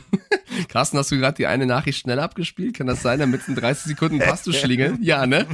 So geil, der Typ. Leute, mach doch einfach 30 Sekunden Nachrichten. Nein, du, manche sind halt lang und die, die, die passen dann ja, da rein. aber manche sagen auch achtmal das gleiche, dass sie aus Berlin sind oder Ja, aber ist doch, komm, jetzt ist. lass sie doch. Das sind unsere Pillenarios und ich, ja, ich, lieb die ja auch. Ich manage lieb das die auch, schon. aber man kann ja auch. Man Ich manage das eine, hier schon. Der eine wurde gerade zu Kollege, hat so einen Double-Time-Rap gemacht, weil. Warte mal. Warte mal, das checke ich jetzt mal ganz kurz. Warte mal. Gut. Moment, warte mal, ich check noch mal was. Nur noch doppelte Geschwindigkeit hier bei den Warte mal, die, mal gucken, wie klingt der genervte Saints-Fan, der ja wirklich so. Oh nein, das ist gemein. Alles das ist scheiße. gemein. Ich drück den mal auf doppelte Geschwindigkeit. Warte mal, Moment. Oh Gott. Ja, ey, Leute, ich schaue mir gerade hier äh, das äh, Saints-Spiel an. Ey, sag mal jetzt mal ganz im Ernst, die Chiefs sind doch immer noch abgesoffen. Jetzt entschuldige mal, also äh, so viele Fehlentscheidungen gegen die Saints, das ist unfassbar. Ey, das ist No-Call-Revival hier. Ganz ehrlich, kann man da nicht mal. Was haben denn die gegen die Saints? Na, Nacht. Das ist großartig. Das muss unser Outro heute werden. Oh mein Gott. Bin genervt. Gut. Äh, Unfassbar. No Corey. Ah. Oh, das tut mir leid an den Kollegen, aber das ist wirklich überragend. Das macht's ja wirklich lustig. Vor ey. allem, dass man das so doppelt. Ihr habt ja eben die Nachricht von Task Force Han gehört. Ich spiele die auch mal zweifach. Mal gucken, was da passiert. Moin, ihr Lieben, der aus Hamm hier. Also, was ein Spiel da, da ist ja viel passiert, aber ich muss sagen, ich habe mich so ein bisschen verliebt. Ne? Ich meine, die Nummer mit den Lions ist ja sowieso genial, aber was Aiden Hutchinson als Rookie da abreißt, der Typ ist einfach genial. Richtig geiler Football, richtig schön zu sehen. Ich mag ja so ein bisschen die Defense. Also, da muss ich mal äh, Props für Dallas und der Typ ist wirklich Weltklasse. Umso mehr ärgert es mich, dass die Cardinals noch gewonnen haben, weil Kyler Murray geht mir einfach nur auf den Sack. Wollte ich mal loswerden. Euch einen schönen Tag, danke, bis neulich. Neulich. Ich bin dafür ab sofort nur noch doppelte Geschwindigkeit. Ja, sehr gut. Digi, sehr damit, damit ver veränderst du aber das die komplette Matrix, in der wir uns bewegen. Weil ja, Matrix verändern, let's go. dann sind, über- überleg mal, dann sind die Sprachnachrichten, die 40, 50 Sekunden lang sind, sind ja nur 25 Sekunden. Nein, wir spielen die in Ja. Originalgeschwindigkeit ab. Nein. Nein. Mann. So, also 36, 27, äh, Jared Goff, hätte ich nie gesagt. Mein Spieler vielleicht des Spieltags. Ähm, geil gemacht. ja, Mega. gespielt. Ähm, gut verwaltet, gut gelesen, gut seine Progressions durchgegangen, ähm, gut die Bälle auch verteilt. Ich bin, ich bin, ich bin happy. Ich bin happy. Ich bin also wirklich so, dass ich sage, ist mega. Also auch, und das muss man ja auch nochmal äh, sagen, also für alle, die das Spiel vielleicht nicht gesehen haben, weil sie gesagt haben, so, boah, was der Idiot da schreibt, das kann ja kein gutes Spiel werden. Ähm, frag mal, äh, frag mich mal kurz, wer war denn der Leading Rusher der Detroit Lions? Wer war der Leading Rusher der Detroit Lions? Amon Ross St. Brown, zwei Läufe für 68 Yards. Das zum Thema gerade eben gesagt, Kreatives, Kreatives. Das wollte ich nochmal betonen. Ich weiß, dass du schon gesagt hast. Kreatives Playcalling. Damit hast du die Commanders komplett auf links gedreht. Hat Spaß gemacht. Solltet ihr euch tatsächlich nochmal angucken. Also beim Game Pass gibt es die 40 Minuten Zusammenfassung. Guckt sie euch an. Ist geil. Ich gucke mir die garantiert nur drei, vier Mal an. Finde ich super. Äh, ich habe auf die Lions getippt übrigens. Ja, ich äh, habe auf die ähm, Commanders getippt. Ich kann das schon mal vorwegnehmen, dass im Tippspiel du sechs richtige Tipps hattest und ich fünf. Ähm, wir haben heute Nacht beide auf die Bills gesetzt. Du auf die Eagles, ich auf die Vikings. Also ich habe nur noch die Chance auszugleichen. Ja. Generell muss ich aber sagen, haben wir jetzt im ersten und zweiten Spieltag nicht so viele Spieler richtig gemacht. Also es ist noch ein bisschen unberechenbar, das Tippen gerade. Äh, was willst du auch machen, wenn plötzlich irgendwie die Patriots gewinnen? Also, ähm, ja, es sieht, also du, du entweder unentschieden oder du gewinnst den Spieltag. So. Also, entweder kriege ich einen Punkt alleine oder ich kriege einen Punkt und Mike kriegt auch einen Punkt. So, das ist das, ist, das, ist das was dabei rausgekommen ist. Was, Nächstes Spiel. was rausgekommen ist im nächsten Spiel, ähm, das hier. Nein, nein, nein, nein, nein, nein, nein. Ich muss euch jetzt die vierte Sprachnachricht schicken. Also eben kam das erste Bild von Lance. Ist wohl nicht Kreuzband, aber also ich bin kein Arzt, aber der Knöchel sah schon böse aus. Ja, so hart wie es klingt. Ich glaube, bei den, den 49ers kann man offiziell die Bezeichnung als die Draft-Idioten des Jahrtausends geben, weil wir mal eben drei First-Rounder für einen guten Quarterback, der aber wahrscheinlich äh, einfach zu physisch spielt, verbrannt haben. Wenn es blöd läuft, kommt er nie mehr auf die Beine.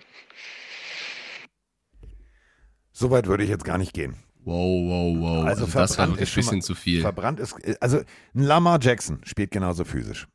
Ähm, Ja, also das war gerade wirklich war- ein bisschen over the top. Es tut mir leid. Und außerdem gibt es noch die Bears, was Draftpicks angeht. Ich würde jetzt nicht sagen, du kannst ja nicht, du kannst ja nicht sehen, dass jemand sich so schlimm verletzt. Also erstmal müssen wir sagen, gute Besserung.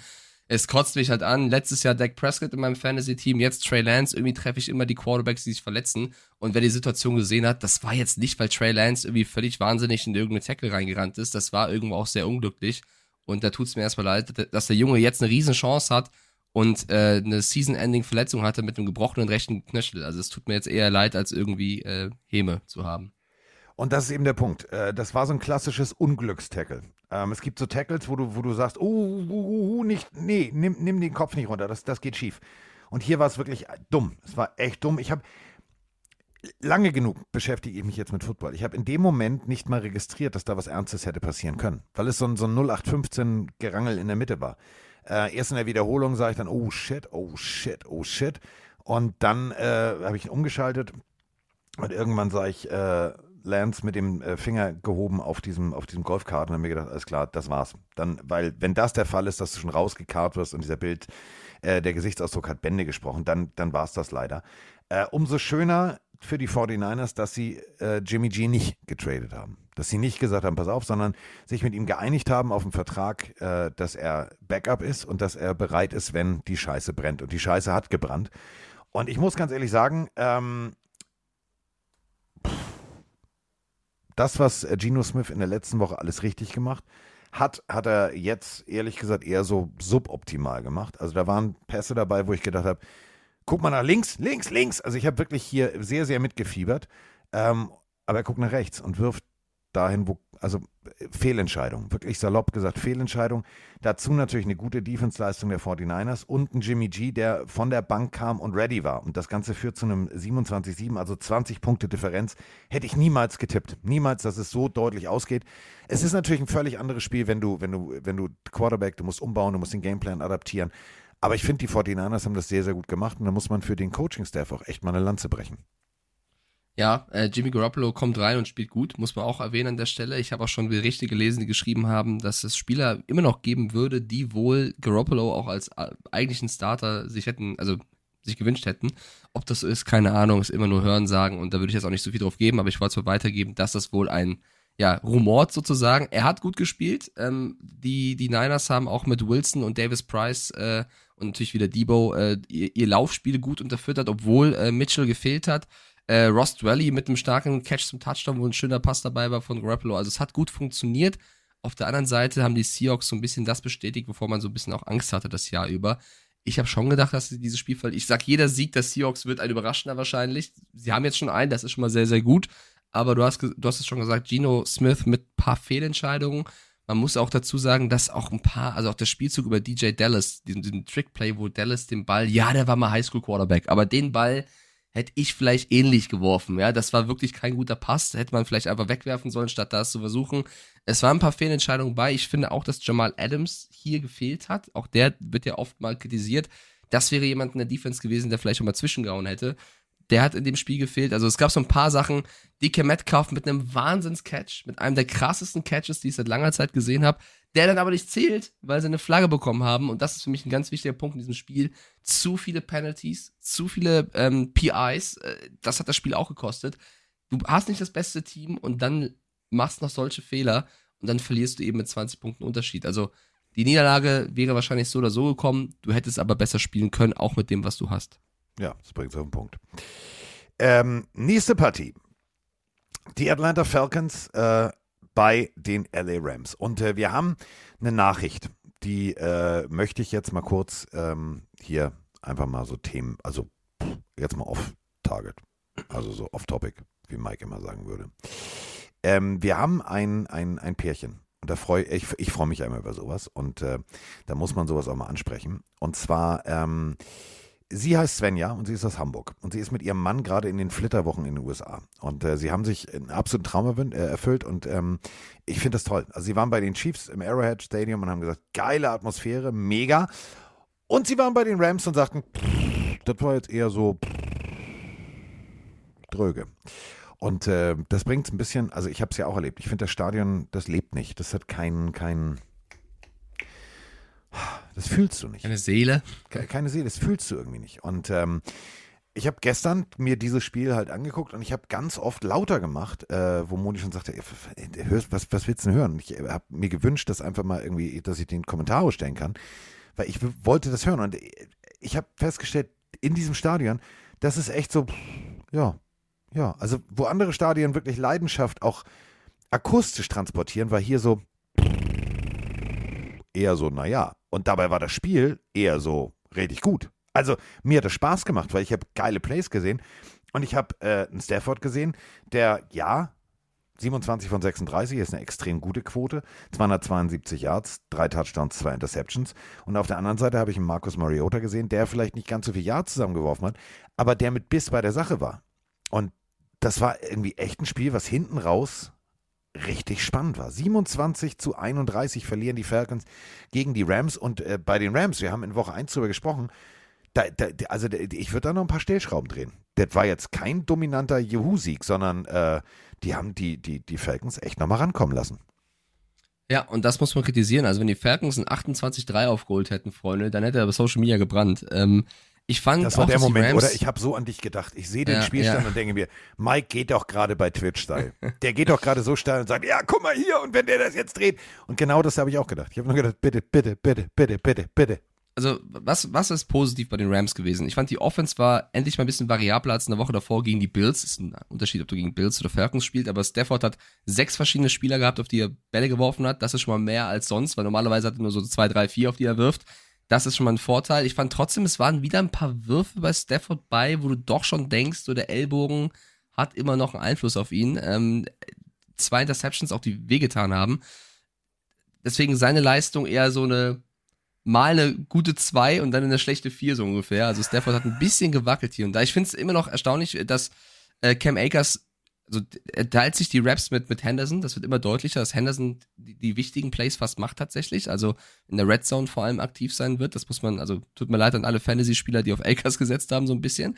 Und sie wurden schon wieder so ein bisschen sloppy. Also die Falcons so ranzulassen, äh, war unnötig. Klar, Jalen Ramsey, ich kritisiere ihn oft mit einem Monsterplay zum Ende. Der gewinnt das Spiel mit seiner Interception, feiert sich zu Recht ab. Jalen Ramsey hat da gezeigt, warum er einer der besten Corner ist. Auf der anderen Seite die, die Falcons. Drake London, wieder mit einem Bombenspiel als Rookie. Also da auch ein Receiver wieder am Start, der liefert.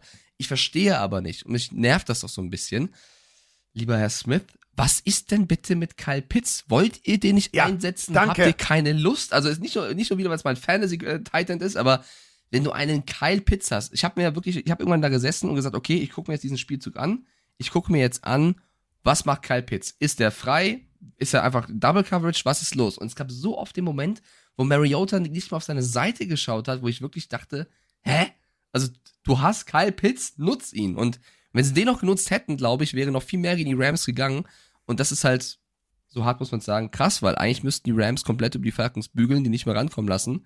Im Gegenteil, die Falcons hatten echt nochmal eine Chance, am Ende das Spiel zu gewinnen. Und das wäre dann, ja, schwierig geworden. Und das ist eben der Punkt. Ähm, du hast mit Kyle Pitts einen der vielleicht talentiertesten Spieler auf seiner Position. Und äh, du, jetzt kommt Achtung, er hat ja die Acht, ne? Man achtet nicht genug auf ihn. Oh. Ja, ja, ja, habe ich lange überlegt, ob ich ihn bringe, aber der war schlecht.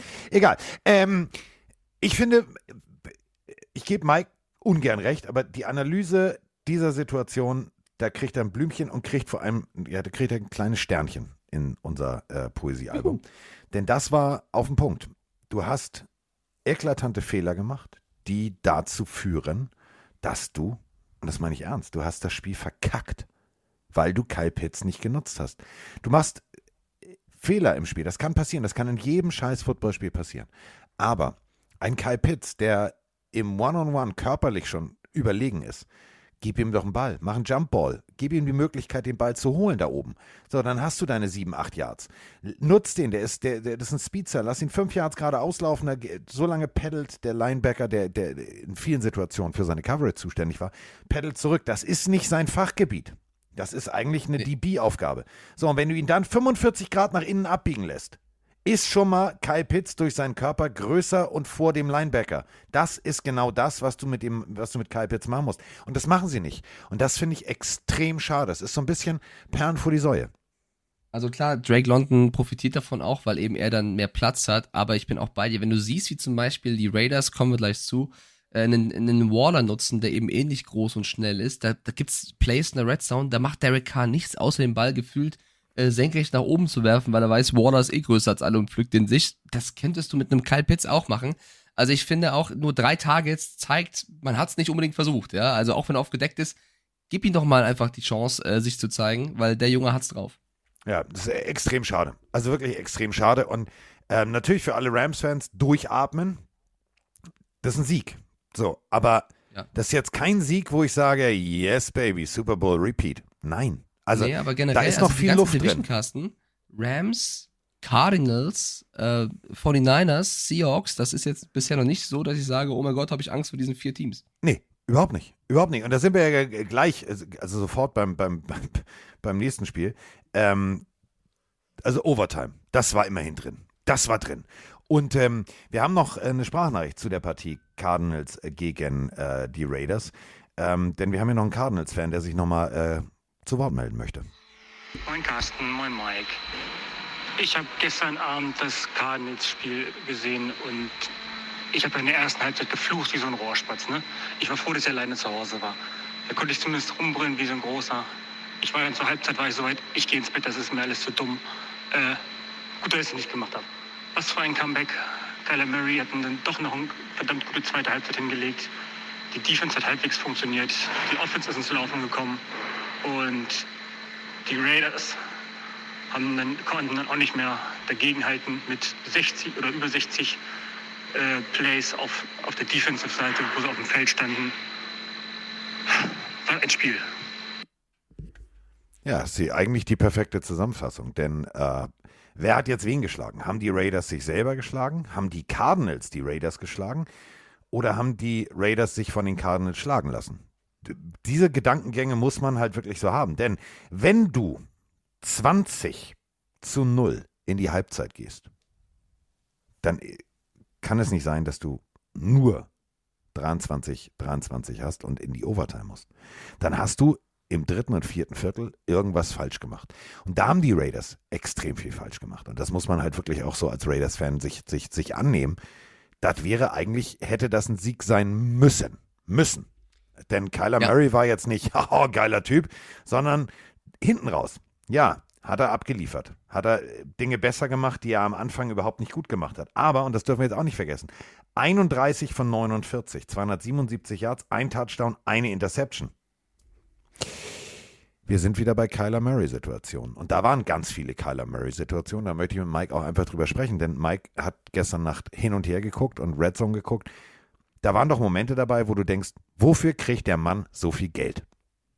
Also in der ersten Halbzeit auf jeden Fall. Die Raiders haben ein super, super Spiel gezeigt. Die haben bewiesen, warum sie in dieser Division, wo es so starke Teams gibt mit den Chargers, Chiefs und okay, Broncos nenne ich jetzt auch mal, äh, auf jeden Fall mit dazu zählen in, in, in Sachen Playoff-Einzug. Sie haben wirklich ein Top-Spiel gezeigt und stehen jetzt trotzdem nach zwei, zwei Spieltagen 0-2, weil sie eben Richtung Ende A Fehler gemacht haben. Du kannst Kyler Murray, so gut er laufen kann, nicht an die 20 Sekunden in der Pocket Zeit lassen oder generell Zeit lassen, dass er zu einem Touchdown läuft.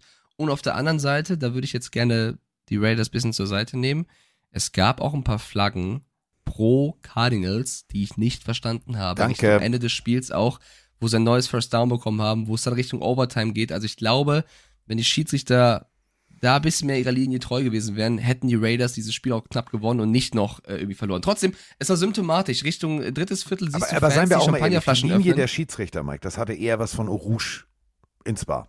Ja. Das war also jetzt keine Gerade, sondern es war ein bisschen viel Krümmung drin in dieser Geraden. Nee, und wir wissen alle, wenn du Eau Rouge von der, von der Strecke abkommst, dann fliegst du auch mal ab und so hat's hier und da gewirkt. Also es war wirklich so, dass die, dass die Referees äh, ein paar Fehler gemacht haben im Spiel. Trotzdem, wenn die Fans schon im dritten Viertel irgendwelche Champagnerflaschen öffnen und sich freuen, das darfst du in der, im Football, in der NFL nie machen. Äh, ich fand's ein bisschen schade, dass wir gerade wieder vorhin einen Kommentar bei Twitch hatten, wo jemand geschrieben hat, wer hat nochmal gesagt, dass Derek Carr ein guter Quarterback ist? So ein bisschen ironisch. Derek Carr kann überhaupt nichts dafür. Der war gefühlt äh, Richtung Ende des Spiels eine halbe Stunde nicht Ich habe auf dem nie, Platz. ich habe nie gesagt, dass Derek Carr ein guter Quarterback ist. Und für Mike muss ich jetzt auch eine Lanze bringen. Der hat gesagt, ja, Nein, der nein, könnte nein, der er viertbeste er- Quarterback das war in ja dieser Ironie. Division werden. Das war, das war ja eine Ironie. Er meinte nämlich, dass Derek Carr nicht gut sei. Ich finde, man muss ihn hier aber wirklich mal in Schutz nehmen, weil er hat die letzte halbe Stunde gar nicht mehr auf dem Platz gestanden, weil nur die Cardinals gespielt haben, die einen extrem langen Drive hatten. Also für mich hat Derek Carr jetzt hier nichts weggeworfen. Was man aber sagen muss, wenn du dir auch den Box-Score nochmal anschaust, Devonta Adams, so ein Receiver, nur mit zwei Catches, ja, sieben Targets, aber nur zwei Catches, der, der braucht einen größeren Impact. Und ja, die Referees haben hier und da die Raiders benachteiligt, aber auch bitter, dass Hunter Renfro Richtung Ende des Spiels zweimal Scheiße. den Ball fummelt. Nicht ganz nur seine Schuld, das hat die Defense der, der Cardinals, vor allem Simmons, der ein Bombenspiel gezeigt hat, auch einfach gut gemacht. Auch Jalen Thompson mit einem Riesenspiel. Also die, die Defense der Cardinals hat ihnen irgendwo auch das Spiel gewonnen. Byron Murphy dann, der den Sack zumacht. Alles in allem unnötige Pleite für die, Ka- äh, für die, für die, für die Raiders. Kyler Murray mit einem schwachen Spiel bis zum letzten Viertel, wo er das macht, was ich ihm vorgeworfen habe. Er war ein Leader. Er war wirklich im, am Ende ein Leader und ist vorangegangen und das ist das Stichwort, er ist gegangen. Also, wenn er nicht so ein schneller Junge wäre, dann hätten sie das Spiel nicht noch irgendwie gewonnen. Egal, die Raiders verlieren bitter, stehen 0-2, hätten sie nicht verdient und die Cardinals haben mich trotzdem noch nicht überzeugt. Nö. Also, wie gesagt, Simmons äh, wie so eine, wie so eine, wie so eine Boden-Boden-Rakete. Genau auf den Ball, also so, so spielst du Defense, da kann Hunter Renfro nichts machen, weil wenn der Helm auf den Arm mit dem Ball kommt, ist der Ball raus. So, da kannst du dich nur wegdrehen, so hat er nicht gemacht, er hat alles versucht, er hat gekämpft, das muss man ja auch loben. Also er hat alles gegeben. Aber eine Einzelleistung, ein wirklich so sauber platzierter Hit, der genau auf den Ball geht, dann ist der Ball halt eben raus. So, und ähm, ich muss wirklich sagen, die Raiders haben mich eher überzeugt als die Cardinals. Am Ende haben sie es verkackt. Ja, du hast es gerade gesagt, du kannst als Defense-Spieler auch nicht gefühlt eine halbe Stunde gegenhalten. Das funktioniert nicht. Ähm, dementsprechend knapp. Und das haben sie teilweise echt gut, ne? Ja. Also teil, teilweise waren da, waren da Bälle bei von Defensive Backs der Raiders, die sie krass verteidigt haben. Und dann hast du das Gefühl, sie gewinnen das Spiel mit dieser Leistung und dann kommt eine Flagge, wo, wo die Cardinals neue First Downs bekommen. Bittere Niederlage in der Overtime. Egal, die Raiders haben für mich trotzdem gezeigt, dass sie dieses Jahr noch was drauf haben, auch wenn sie 0-2 stehen. So, kommen wir jetzt zum längsten Hals der NFL. Kommen wir jetzt zu Davis. Ich habe nicht David gesagt, Mike. Davis. Ja, sehr gut. Mills. Stolz. Davis Mills. 19 von 38, 177 Yards. Und wenn ich das betone, dann ahnt ihr schon, was passiert. Ähm, Russell Wilson war äh, jahrtechnisch nicht viel effektiver. 219 Yards, äh, 44 von 31. Ähm, Unterschied ist, Russell Wilson hat einen Touchdown, aber auch eine Interception. Und äh, ja, Cortland Sutton, sieben Receptions, 122 Yards. Und genau diese beiden Zahlen und diese beiden Faktoren erklären das Ergebnis. 16 zu 9 gewinnen die Denver Broncos gegen die Houston Texans. Die stehen jetzt 0-1-1, also eine Niederlage, ein Unentschieden. Und sie waren ein verschissen schwerer Gegner für die Denver Broncos, was ich vorher niemals gedacht hätte. Ich dachte, die Broncos zu Hause sagen sich, Alter, Woche 1 war echt kacke, war ein Ausrutscher, jetzt spielen wir Vollgas-Football, lass uns einen 50-Burger mit Käse und scharfer Soße servieren. Äh, War aber eher nur ein Gruß aus der Küche, also 16 zu 9. War jetzt nicht so der Knaller. Nee, das war ein Kackspiel. Und äh, Gruß aus der Küche hat mir gerade gefallen. Ja, ich fange mal so an. Ja, die Broncos haben viele Verletzte. Tim Patrick vor der Season schon ausgefallen. Aktuell Simmons äh, ist ausgefallen. Im Spiel an Certain und auch Jerry Judy ist ausgefallen. Ja, das weiß ich alles. Aber trotzdem enttäuscht mich dieses Team bis hierhin. Sie müssen auch hier gegen die Texans besser spielen. Und wenn Russell Wilson oder die Offense der Broncos schon angefangen wird, zu Hause ausgebuht zu werden, dann sagt das alles aus. Und was mich vor allem stört, und das geht Richtung Nathaniel Hackett, von dem ich bisher eher, also wirklich enttäuscht bin, weil ich dachte, er hat's mehr drauf. Ich glaube, der hat das Team noch nicht so im Griff und die Vorbereitung scheint auch nicht zu funktionieren. Wie viele Strafen sie bekommen durch False Starts und sowas, das ist ja immer ein Indikator dafür, dass, dass die Jungs verwirrt auf dem Platz sind. Also wie viele Strafen du als Team der Broncos bekommen hast, die unnötig waren. Also Strafen sind immer unnötig, aber nicht, weil du jetzt irgendwie einen Foul begangen hast, um was zu stoppen, sondern einfach False Starts, äh, d- falsche Formation, zu viele Leute auf dem Platz. Also es ist Zu ja wirklich, Hause, denkst wo du, es still ist, wenn du Ja. mit der Offense auf dem Feld bist. Das darf man auch da nicht denkst vergessen. du, da denkst du wirklich, was ist denn los? Wo ist die Vorbereitung? Wo, wo, wo ist der Fokus des Teams? Und das geht für mich irgendwo auch auf den Coach zurück. Und das hat mich so enttäuscht gegen eine Texans-Mannschaft, die du wirklich schlagen musst. Und zwar nicht so, sondern wirklich überzeugend schlagen musst. Und das hat mich, also ich bin von den Broncos bisher in der Division, auch wenn sie hier gewonnen haben, am meisten enttäuscht. Eigentlich musst du die Seahawks wegknallen, eigentlich musst du die Texans wegknallen. Und du hast einen Sieg, eine Niederlage und beides war, äh, hast du nicht überzeugt. Und ähm, trotz der Verletzung finde ich das, muss man Hackett vorwerfen. Und ich bin sehr gespannt auf die nächsten Wochen, weil wenn das nicht langsam fruchtet, dann muss ich das, was ich vor der Season gesagt habe, mit Rechte mit den Broncos zurücknehmen und sagen, die werden Vierter in der Division, wenn der Coach nicht das Team langsam packt.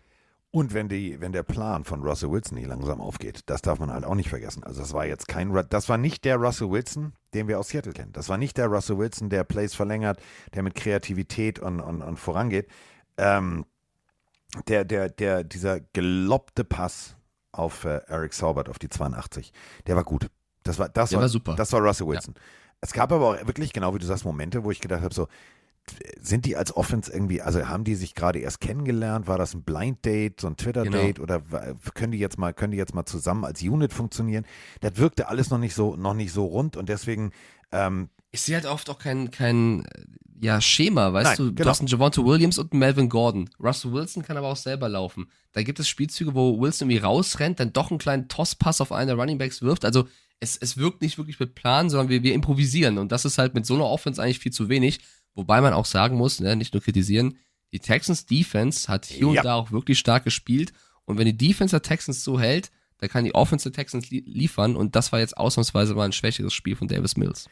Und ähm, äh, wirklich, also, ja, wie, soll- wie soll man das sagen? Also, wenn du, und äh, das ist so für mich so der der Parade, also wirklich das Paradebeispiel von dem, was du gerade sagst, wenn du als Safety, Jonathan Owens, die äh, Nummer 36 der Houston Texans, müssen wir wirklich mal, mal betonen, nicht gedraftet, aus Missouri West, das ist jetzt nicht unbedingt so Oklahoma oder irgendwas ein Powerhouse, sondern wirklich ein kleines College. Der hat aber ein solides Handwerk gelernt. In seiner vierten Saison macht in dieser Partie und sobald du zweistellig bist, was die Tackles angeht, kannst du einfach sagen, das ist dein Spiel gewesen. Zehn Tackles. Das ist schon geil. Und genau solche Jungs brauchst du auf Seiten der Houston Texans, die über sich hinauswachsen, die ihre Chance nutzen, die sagen, alles klar, ähm, ich krieg das hin. Weil dahinter wird es nicht weniger. Du hast dann ähm, Derek Stingling, Cornerback, der acht Tackles macht. Ja, ist ein Erstrunden-Pick, weiß ich. Aber das musst du erstmal hinkriegen. Acht Tackles. Und das sind schon mal zusammen 18. Wenn du die Plays anguckst, wie viele Plays hatten denn die, die Denver Broncos, dann hast du schon mal mit zwei Leuten äh, extrem viel gestoppt. Und deswegen auf äh, Houston Texans Seite, kümmert euch jetzt drum um die Offense. Die Defense steht. Wenn du gegen die Denver Broncos und Russell Wilson nur 16 Punkte zulässt, dann hast du die, diese Woche nichts anderes zu tun, außer Offense, Offense, Offense und Defense loben, loben, loben, loben und sagen, machen wir nächste Woche genauso. So. Ähm. Ja. Naja. Hm. Sagen wir es mal so. Wir haben keine Chance, wir nutzen sie aber. Wir haben keinen Quarterback. Wir nutzen ihn aber den, also den, der gerade da ist, der komm, der macht das schon irgendwie. Und äh, ja, die geilste Katze, Mr. Werbedeal Nummer 1. Ich stand im Super Bowl, Joe Burrow. Okay, Woche 1 war sehr gebraucht. Ich äh, würde die Werte gerne mal vergleichen. Also, wir haben einen LSU-Zigarre rauchenden Top-Pick, der Yes und der geilste heiße Scheiß. Also, ich bin eigentlich Justin Herbert. Ich bin eigentlich Josh Allen. Ich bin eigentlich Lamar Jackson. Ich kann laufen und ich kann werfen. Ich schaffe aber nur 199 Yards und einen Touchdown. Und auf der anderen Seite habe ich Cooper Rush. Weil Dak Prescott, wie wir ja wissen, ist verletzt raus. Und Cooper Rush aus Central Michigan. Rote Haare, also sieht ein bisschen aus wie Prince Harrys entfernter Cousin. Und der junge Mann hat sich einfach gesagt, wenn ich die Chance hier schon kriege, dann nutze ich sie in meiner fünften Saison. Denn äh, Kollege Cooper Rush, und das möchte ich nochmal ganz kurz, und dann äh, ist mein Monolog auch beendet und Mike scharrt schon mit den Hufen, aber das muss man wirklich groß machen in diesem Moment. Cooper Rush, 235 Yards, einen Touchdown, 61,3 Prozent seiner Pässe angebracht. Mhm, mhm.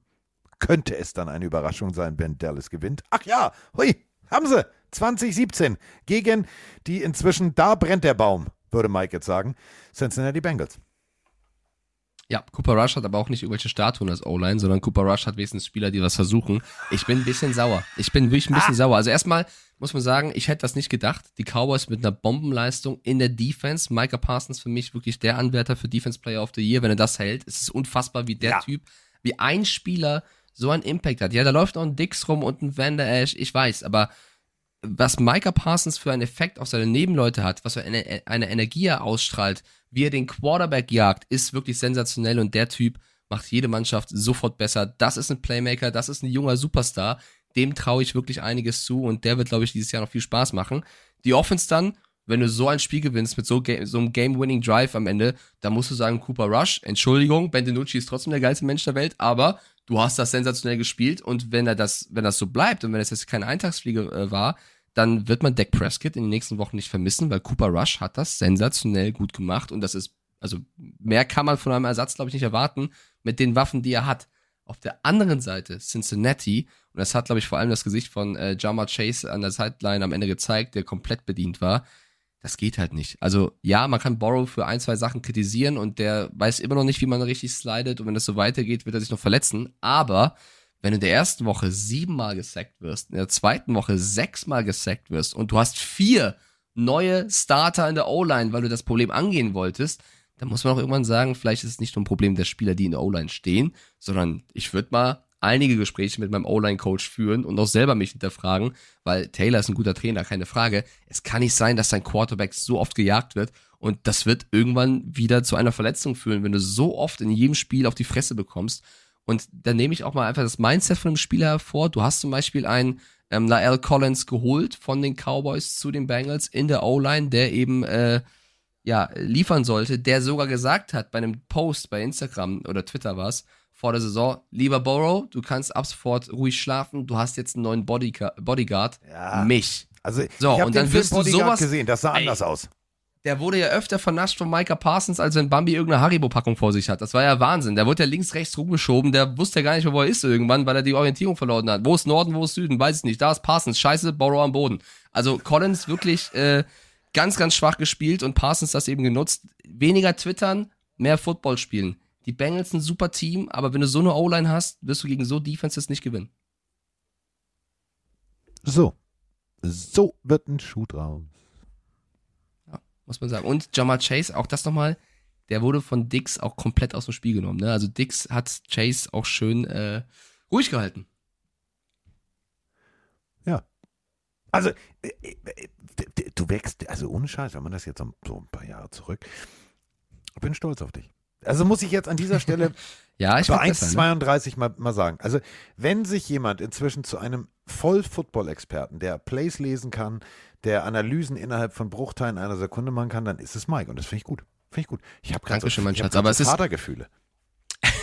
Es ist auch nicht schwer, Mann. Wenn du sechsmal auf den Boden gehauen wirst, dann muss ja irgendwas mit der O-Line nicht stimmen. Nein, aber, das ist ja nicht nur bei ähm, diesem Spiel, bei jedem anderen auch zuvor, wo ich gedacht habe, so, puh, meine Fresse, das war sonst, äh, vor zwei Jahren war das noch meine Aufgabe. Jetzt macht das Mike im Vorbeigehen, der kann hier, ich der braucht mich gar nicht mehr. Ich melde mich Ach, ab. Quatsch, jetzt hör mal auf. Ich melde mich ab. Nee, das stimmt nicht. Das stimmt nicht. Ich glaube trotzdem, äh, äh, ich komme mit. Ähm, man muss, Da sind wir aber nackt. Podcast. Sind wir da nackt? Ja, mein Gott. Wir müssen es ja nicht, weiß nicht, ich kenne das Format nicht. Ist man da nackt? Gibt da nicht, gibt's da nicht irgendein so nackt Ja, aber nichts zu verstecken. Ich weiß es nicht. Ich habe letztens ja schon gehört, ich soll so Love Island und ich soll eine Lederjacke dabei tragen, aber ich habe keine Ahnung, ob Hä? man da nackt ist oder nicht. Wieso sollst du nackt eine Lederjacke tragen? Weiß ich nicht, Carsten, das schreiben mir Menschen. Unsere DMs sind halt manchmal ein bisschen anders. Okay, wir haben noch ein Spiel, oder? Nackt eine Leder.